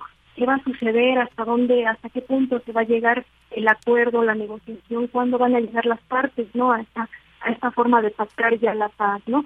Pues bueno, yo lo que puedo destacar es que en diversos análisis durante casi este año, eh, reconoce este conflicto como híbrido entre la Federación de Rusia y los países que conforman la región atlántica y este conflicto con foco en Ucrania, ¿no? Es decir, o sea, un actor de que lo tenemos en nuestro en nuestra forma de, este, de, presentar, ¿no? Que es Ucrania es, es un actor en el cual vaya este, se encuentra confrontado en su territorio los intereses de grandes potencias en este caso y pienso que, para llegar a un punto ya de, ver que las partes se puedan acercar ya en el largo plazo. En este momento nos encontramos todavía en un poco, en un poco álgido, puedo, puedo decirlo así, en un poco en donde vemos esta confrontación de, de, de, de, gran magnitud, ¿no? Eh, mientras este conflicto no llegue precisamente a un punto, a un punto de inflexión, a un punto álgido, pues este seguirá habiendo presiones económicas, le hemos visto obviamente, ¿no? Que como este, a través de los medios de comunicación, tanto no occidentales como occidentales, pues eh, hemos este, visto ¿no? precisamente la, la forma en la que impactaron las, las sanciones económicas a la Federación de Rusia. Obviamente también hemos visto el apoyo político, militar, económico hacia el, eh, el gobierno de, de Ucrania, de Vladimir Zelensky, el uso de métodos de coerción, tanto de geopolítica como obviamente económica, guerra de información, este, la salida por medio de la negociación, mientras todo esto continúe, yo puedo decir que estará bloqueada, estará bloqueada. Hay que tomar en cuenta también los incidentes ocurridos, bueno, puedo decir incidentes, pero pues uno vaya, este, generaron transformaciones este, profundas, ¿no? Como fue el hundimiento del crucero Masva al, al principio del conflicto, el bombardeo a los gasoductos Nord Stream 1 y 2, el bombardeo al puente de Kerch, el puente de pues, une a, este, a la península de Crimea con, con territorio de la Federación de Rusia. Entonces, esto aumentó más la respuesta de Rusia, ¿no? Aumentó más la respuesta de Rusia, que ha dejado en claro también que no utilizará armas nucleares tácticas dentro del territorio ucraniano. También eso, por supuesto, lo, lo, lo traigo a consideración porque precisamente en algún momento durante estos 365 días podemos ver cómo los medios de comunicación, sobre todo de aquí en Occidente, empezaban no a malinformar, puedo decir de, esta forma, este que Rusia pudiera asentar nuevamente ese precedente no de, utilizar una bomba nuclear dentro de un conflicto, pero Rusia lo dejó claro, que no utilizará ninguna bomba, este armas vaya, táctico nucleares. Entonces pienso que este si esto sigue las presiones, las cuestiones, las partes no llegarán a un punto de negociación y pues seguiremos teniendo este, este aspecto no de, conflicto en, territorio en territorio ucraniano Claro, claro. Maestra, pues es, es un tema que definitivamente nos abre muchas aristas para analizar, para reflexionar sobre un conflicto de estos alcances y pues, lamentablemente pues el tiempo nos apremia. Eh, nos quedan dos minutos, maestra, y quisiera preguntarle precisamente pues eh, el lingüista y filósofo Noam Chomsky estadounidense, que es muy, ha sido muy crítico y ha estado muy ahí, eh, pues opinando sobre la situación, decía algo muy interesante, decía, esta, e, este apoyo que Estados Unidos le está dando a Rusia sobre eh, darle más armas, lo único que está haciendo es alimentar más un conflicto donde Ucrania sería la víctima principal. ¿Qué nos puede decir sobre esto ya para terminar en dos minutos, maestra, por favor? por, supuesto, sí. Precisamente este, este conflicto se ha hecho más grande y ha durado más.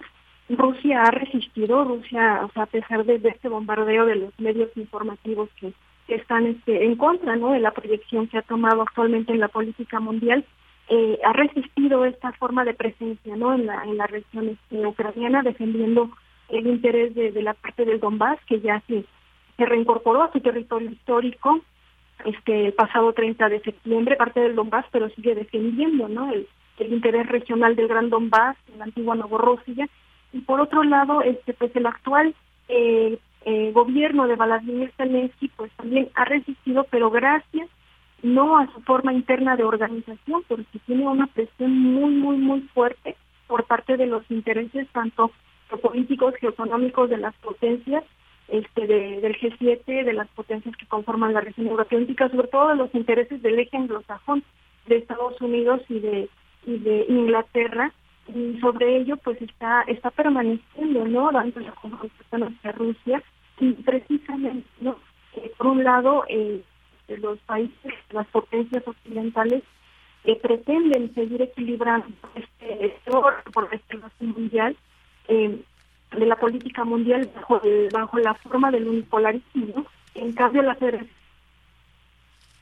este impacto en territorio ucraniano, la búsqueda de la multipolaridad en donde se llega precisamente el equilibrio de los intereses de la mayor parte de las potencias, ya no solamente de las occidentales.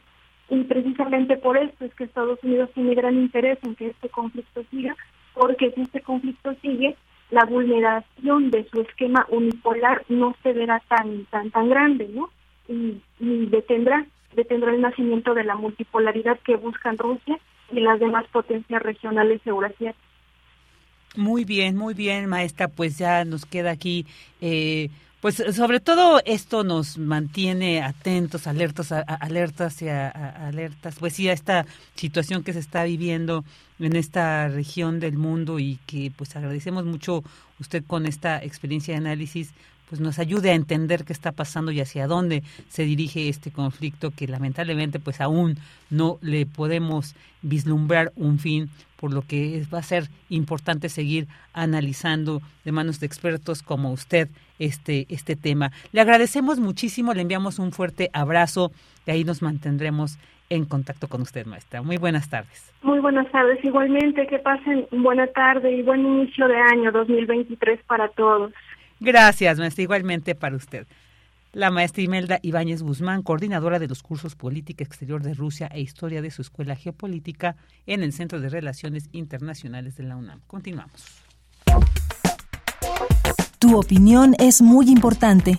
Escríbenos al correo electrónico prisma.radiounam@gmail.com. Dos de la tarde con 39 minutos. Y ahora vamos a entrar a la sección de dulce de ciencia real sobre pues cómo se relacionan algunos planetas como la Luna y Marte con la Tierra. Qué interesante. Vamos a escuchar.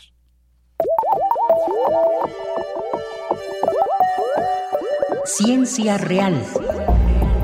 Más allá de las verdades están las realidades.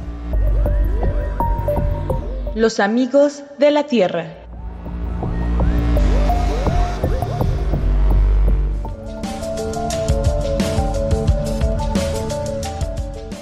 Existe esta memoria estelar, donde arden los rostros del universo, donde caer es girar en torno a incontables soles, e incontables mundos surgen de mí, estallan de mí. Este caer del centro de la estrella es un temblor de nacer que vibra, todo es polvo, gas y confusión en mí, arañar los confines del universo, dormir en un latido del mundo. Yo tengo los restos de esa noche y todos esos soles aullando en mí. Saludo con mucho gusto al auditorio de Prisma RU. Hoy platicaremos de los amigos de la Tierra, entre los que estamos nosotros, los seres humanos, aunque a veces no parezca verdad, pero bueno, pues primero vámonos con los de a los lados, con los que están más cerca de nosotros, que son la Luna y Marte, que siempre dan de qué hablar. La doctora Ilse Plechou académica del Instituto de Astronomía en el Observatorio Astronómico Nacional, nos explica, por ejemplo, cómo es que la actividad de la Luna repercute en nuestro planeta. Vamos a escucharla. Después de, que el hombre fue a la Luna, en el 75 se propuso una nueva teoría de la formación de la Luna.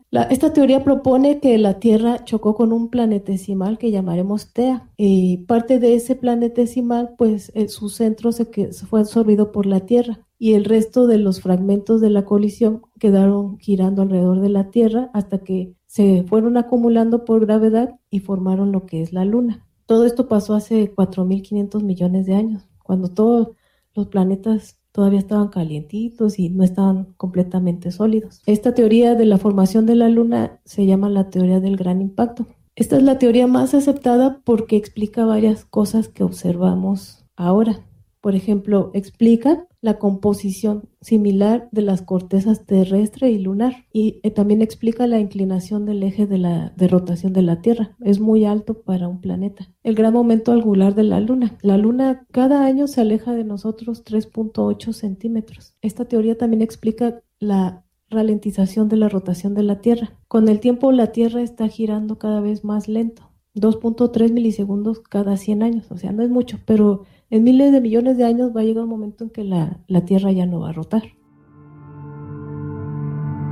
Pero lo cierto es que la Luna no solo tiene que ver con el origen de nuestro planeta, sino que además discretamente se asoma adentro de nuestra casa. ¿Por qué? Vamos a escuchar otra vez a la doctora Ilse Plaichou. Todo el mundo hemos visto alguna vez las mareas.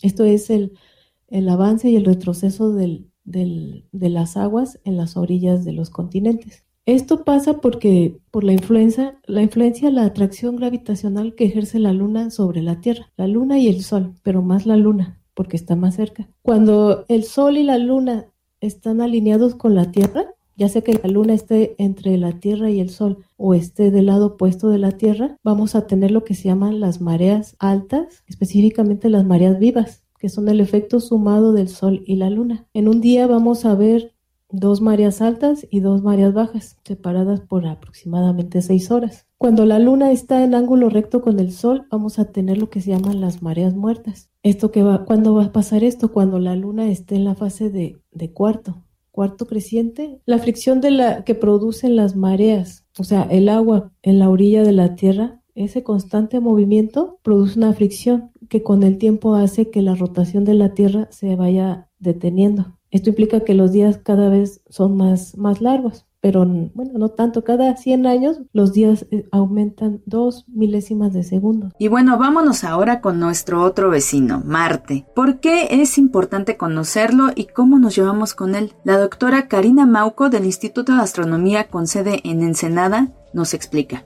Creo que una de las principales razones es porque nuestro, es nuestro vecino más cercano, es el planeta que realmente tenemos más cerca, eso sería mucho más fácil viajar a donde está Marte. Es relativamente pequeño, tiene como la mitad del tamaño de lo que es la Tierra, tiene por supuesto 40% eh, la gravedad terrestre, eso tiene mucho menor gravedad que la Tierra, su temperatura también es mucho menor. En los polos puede alcanzar incluso unos menos 60 grados centígrados, imagínense ustedes. Pero en la parte del, eh, Ecuador, sobre todo en el verano, pues puede alcanzar unas temperaturas más o menos adecuadas, unos 20 grados centígrados. Y no existe una capa de ozono como en la Tierra para protegernos pues de estas radiaciones que produce el Sol. La atmósfera, pues es una atmósfera que está constituida precisamente en su mayoría de dióxido de carbono, que es un gas de efecto invernadero, pero es muy tenue, con 1% de la atmósfera terrestre.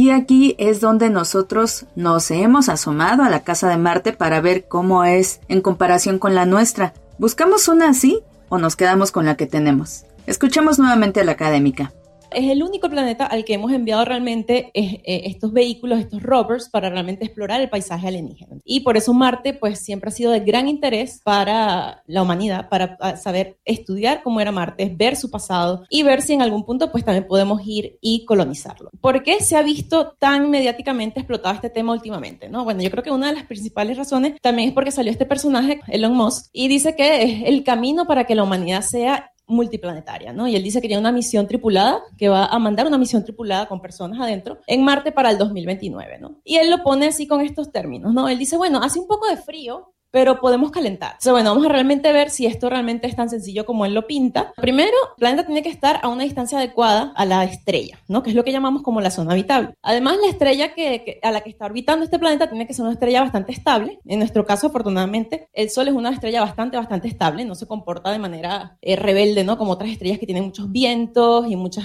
emisiones de radiación que puede ser pues muy perjudicial para la vida. Además debe girar sobre su propio eje y también alrededor de la estrella, ¿no? Debe tener los días y los años. Y esto más que todo es por la parte de las estaciones del año. Y bueno, en ese sentido, quienes más convivimos con la Tierra, no lo debemos de olvidar, somos los seres humanos. Así es que, antes de pensar en cambiarnos de casa, pues aprendamos a cuidar un poquito la que afortunadamente tenemos. Yo me despido, agradezco mucho su atención, los dejo con una frasecita muy buenas tardes. El estudio del universo es un viaje para autodescubrirnos. Carl Sagan.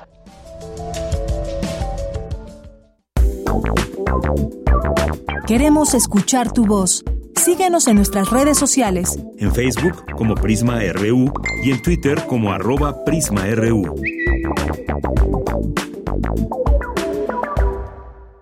Dos de la tarde con 46 minutos. Y bueno, ahora vamos a entrar, vámonos a cultura, vamos a hablar de teatro el día de hoy, este, pues esta expresión artística tan maravillosa, tan eh, única por esta este contacto que se tiene presencial en vivo con una obra con los actores las actrices así que bueno pues vamos a platicar sobre una muy interesante esta obra de teatro Helen Keller. Es un drama basado en un momento en la vida de la famosa escritora, oradora y activista política conocida por dejar un legado en la defensa de los derechos de la comunidad sordociega y precisamente también en la prevención de esta situación de la ceguera. Para platicar sobre esta obra de teatro le doy la bienvenida a Jimena Larrañaga. Ella es parte del elenco. Hola Jimena, muy buenas tardes. Gracias por estar aquí con nosotros en Prisma RU. Bienvenida. No la escucho. En el, en el estudio a toda tu, audiencia, ¿cómo están? Hola, ¿qué tal? Es que se, estaba un poquito bajo, no te escuchamos del todo, pero bueno, ya, ya nos dimos cuenta que nos está saludando también. Qué gusto escucharte y pues estamos bien aquí.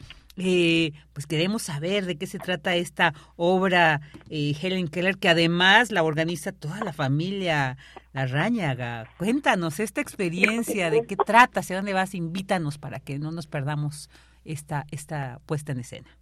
Padrísimo, justo como lo comentas, estamos muy contentos porque después de más de 10 años la, la compañía familiar Producciones La Rañaga se une después de la pandemia, de todos estos eh, pues problemas que tuvo la cultura, el teatro para poder seguir laborando y con un mensaje tan importante que es la inclusión.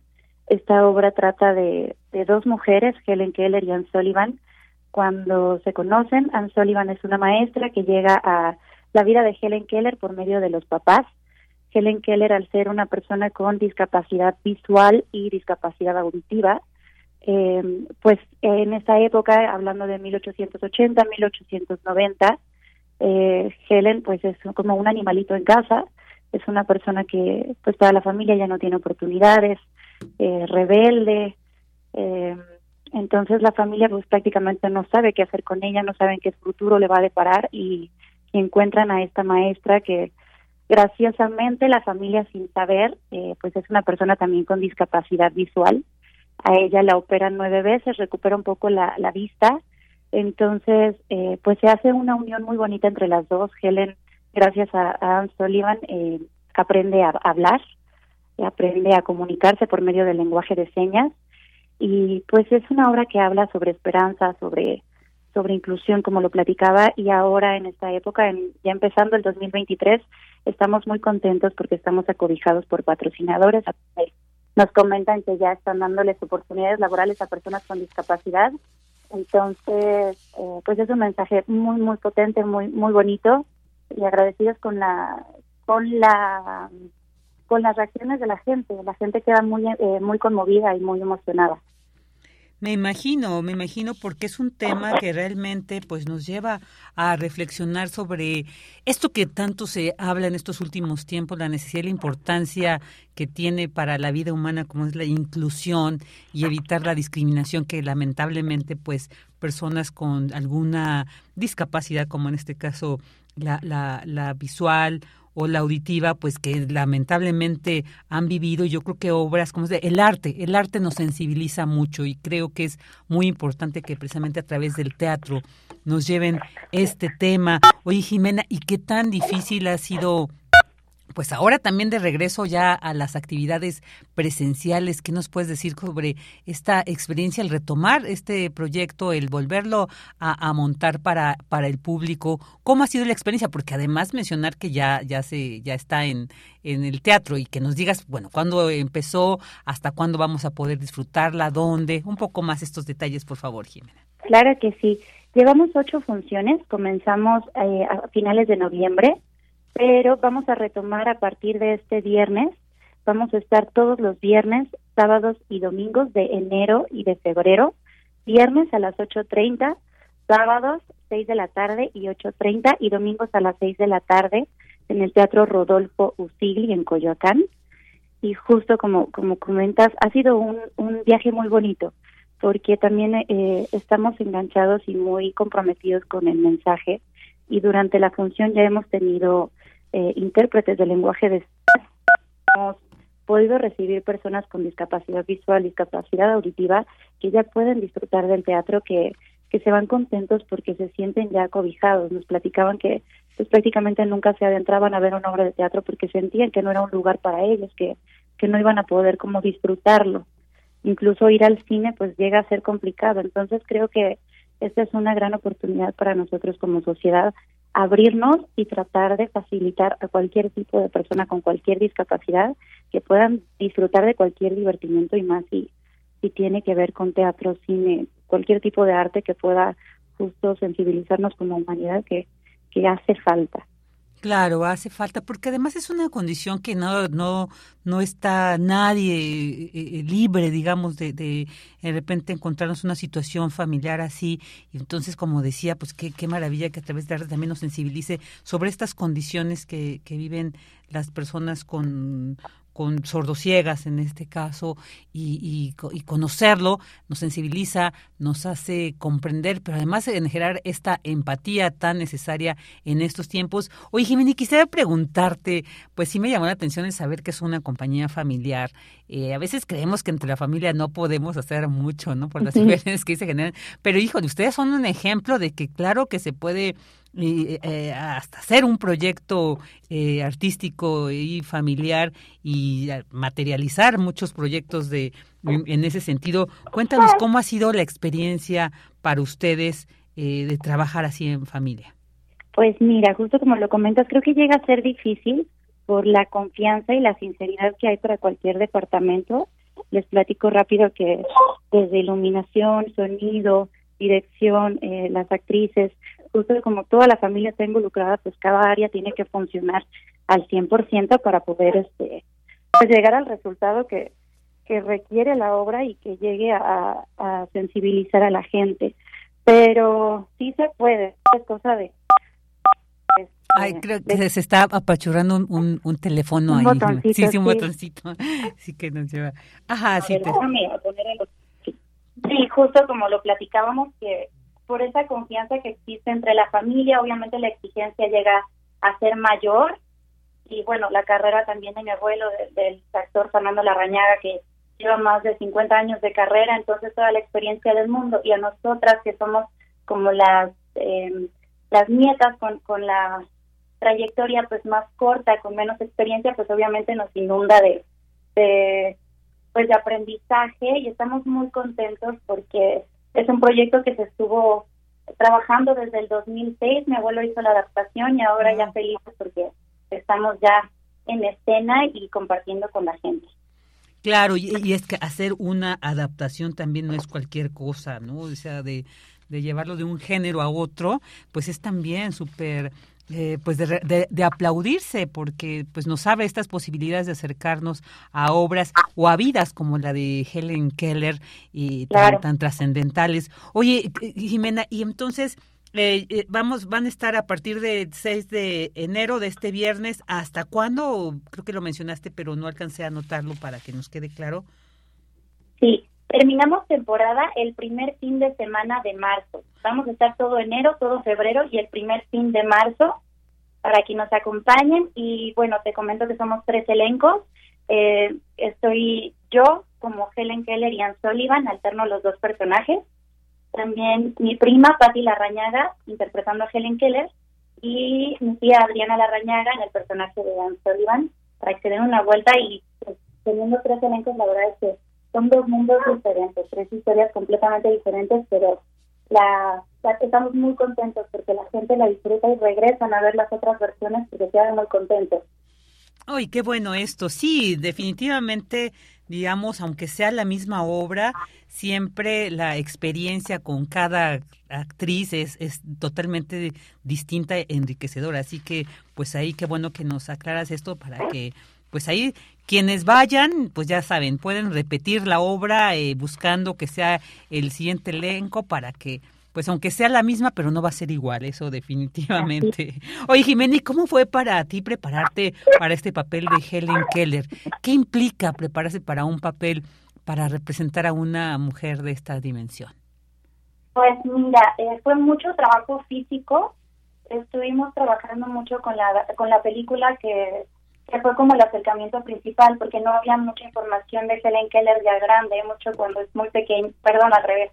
No hay mucha información cuando es pequeña, que estamos abordando justo la edad en que conoce a la maestra y que pues tiene como eh, la discapacidad a flor de piel y que no saben cómo tratarla. Entonces, también fue mucho trabajo de la mano con el director, cuestión creativa, yo eh, interpreto a una Helen Keller un poco más grande, mayor, mi prima Patty la interpreta un poco más pequeña, entonces pues también fue como tener pincelazos de, de, de, información, ya sabes, de internet, videos de verlas a ellas como, como eran, y también en la actualidad para que la gente se sintiera un poco más acobijada, pues ser personas eh, eh, contemporáneas con alguna discapacidad y ver cómo lo van llevando, pero y era como un abordar mucho eh, la época porque era muy complicado. Y ahora eh, pues ser mujer y tener voz y voto estamos en esa lucha pues imagínate en 1880 donde prácticamente pues la mujer era un florero en la casa no tenía como como voz ni voto para nada era una una situación muy complicada. Y pues nosotras las llamamos como mujeres inspiradoras porque se vuelven activistas eh, se gradúa con honores de la universidad, eh, teniendo pocas oportunidades. Y, hacen un gran cambio para la gente con discapacidad en esa época, porque ya se vuelve un gran ejemplo para mucha gente. No, pues qué importante esto, así que también enhorabuena por pues llevar eh, esta obra de teatro para que tengamos pues este acceso a esta a la vida de, Helen Keller a toda esta historia eh, de una manera pues también actualizada no aunque ha pasado los años pues hay temas que continúan vigentes y yo creo que esta obra de teatro es un claro ejemplo de ella. Pues Jimena, muchísimas gracias. Ahí vamos a repetir es eh, a partir de este viernes hasta el primer fin de marzo, viernes a las ocho y media, sábados a las seis y ocho y media y domingos a las ocho y media en el Teatro Rodolfo Usigli, Usigli en Coyoacán. Así que ahí está esta invitación, no se pierdan, Helen Keller. Así que pues muchísimas gracias, Jimena, un abrazo para ti, para toda la familia Larañaga y pues muchas felicidades y muchas obras más para que ustedes sigan llevándonos su arte al público en general.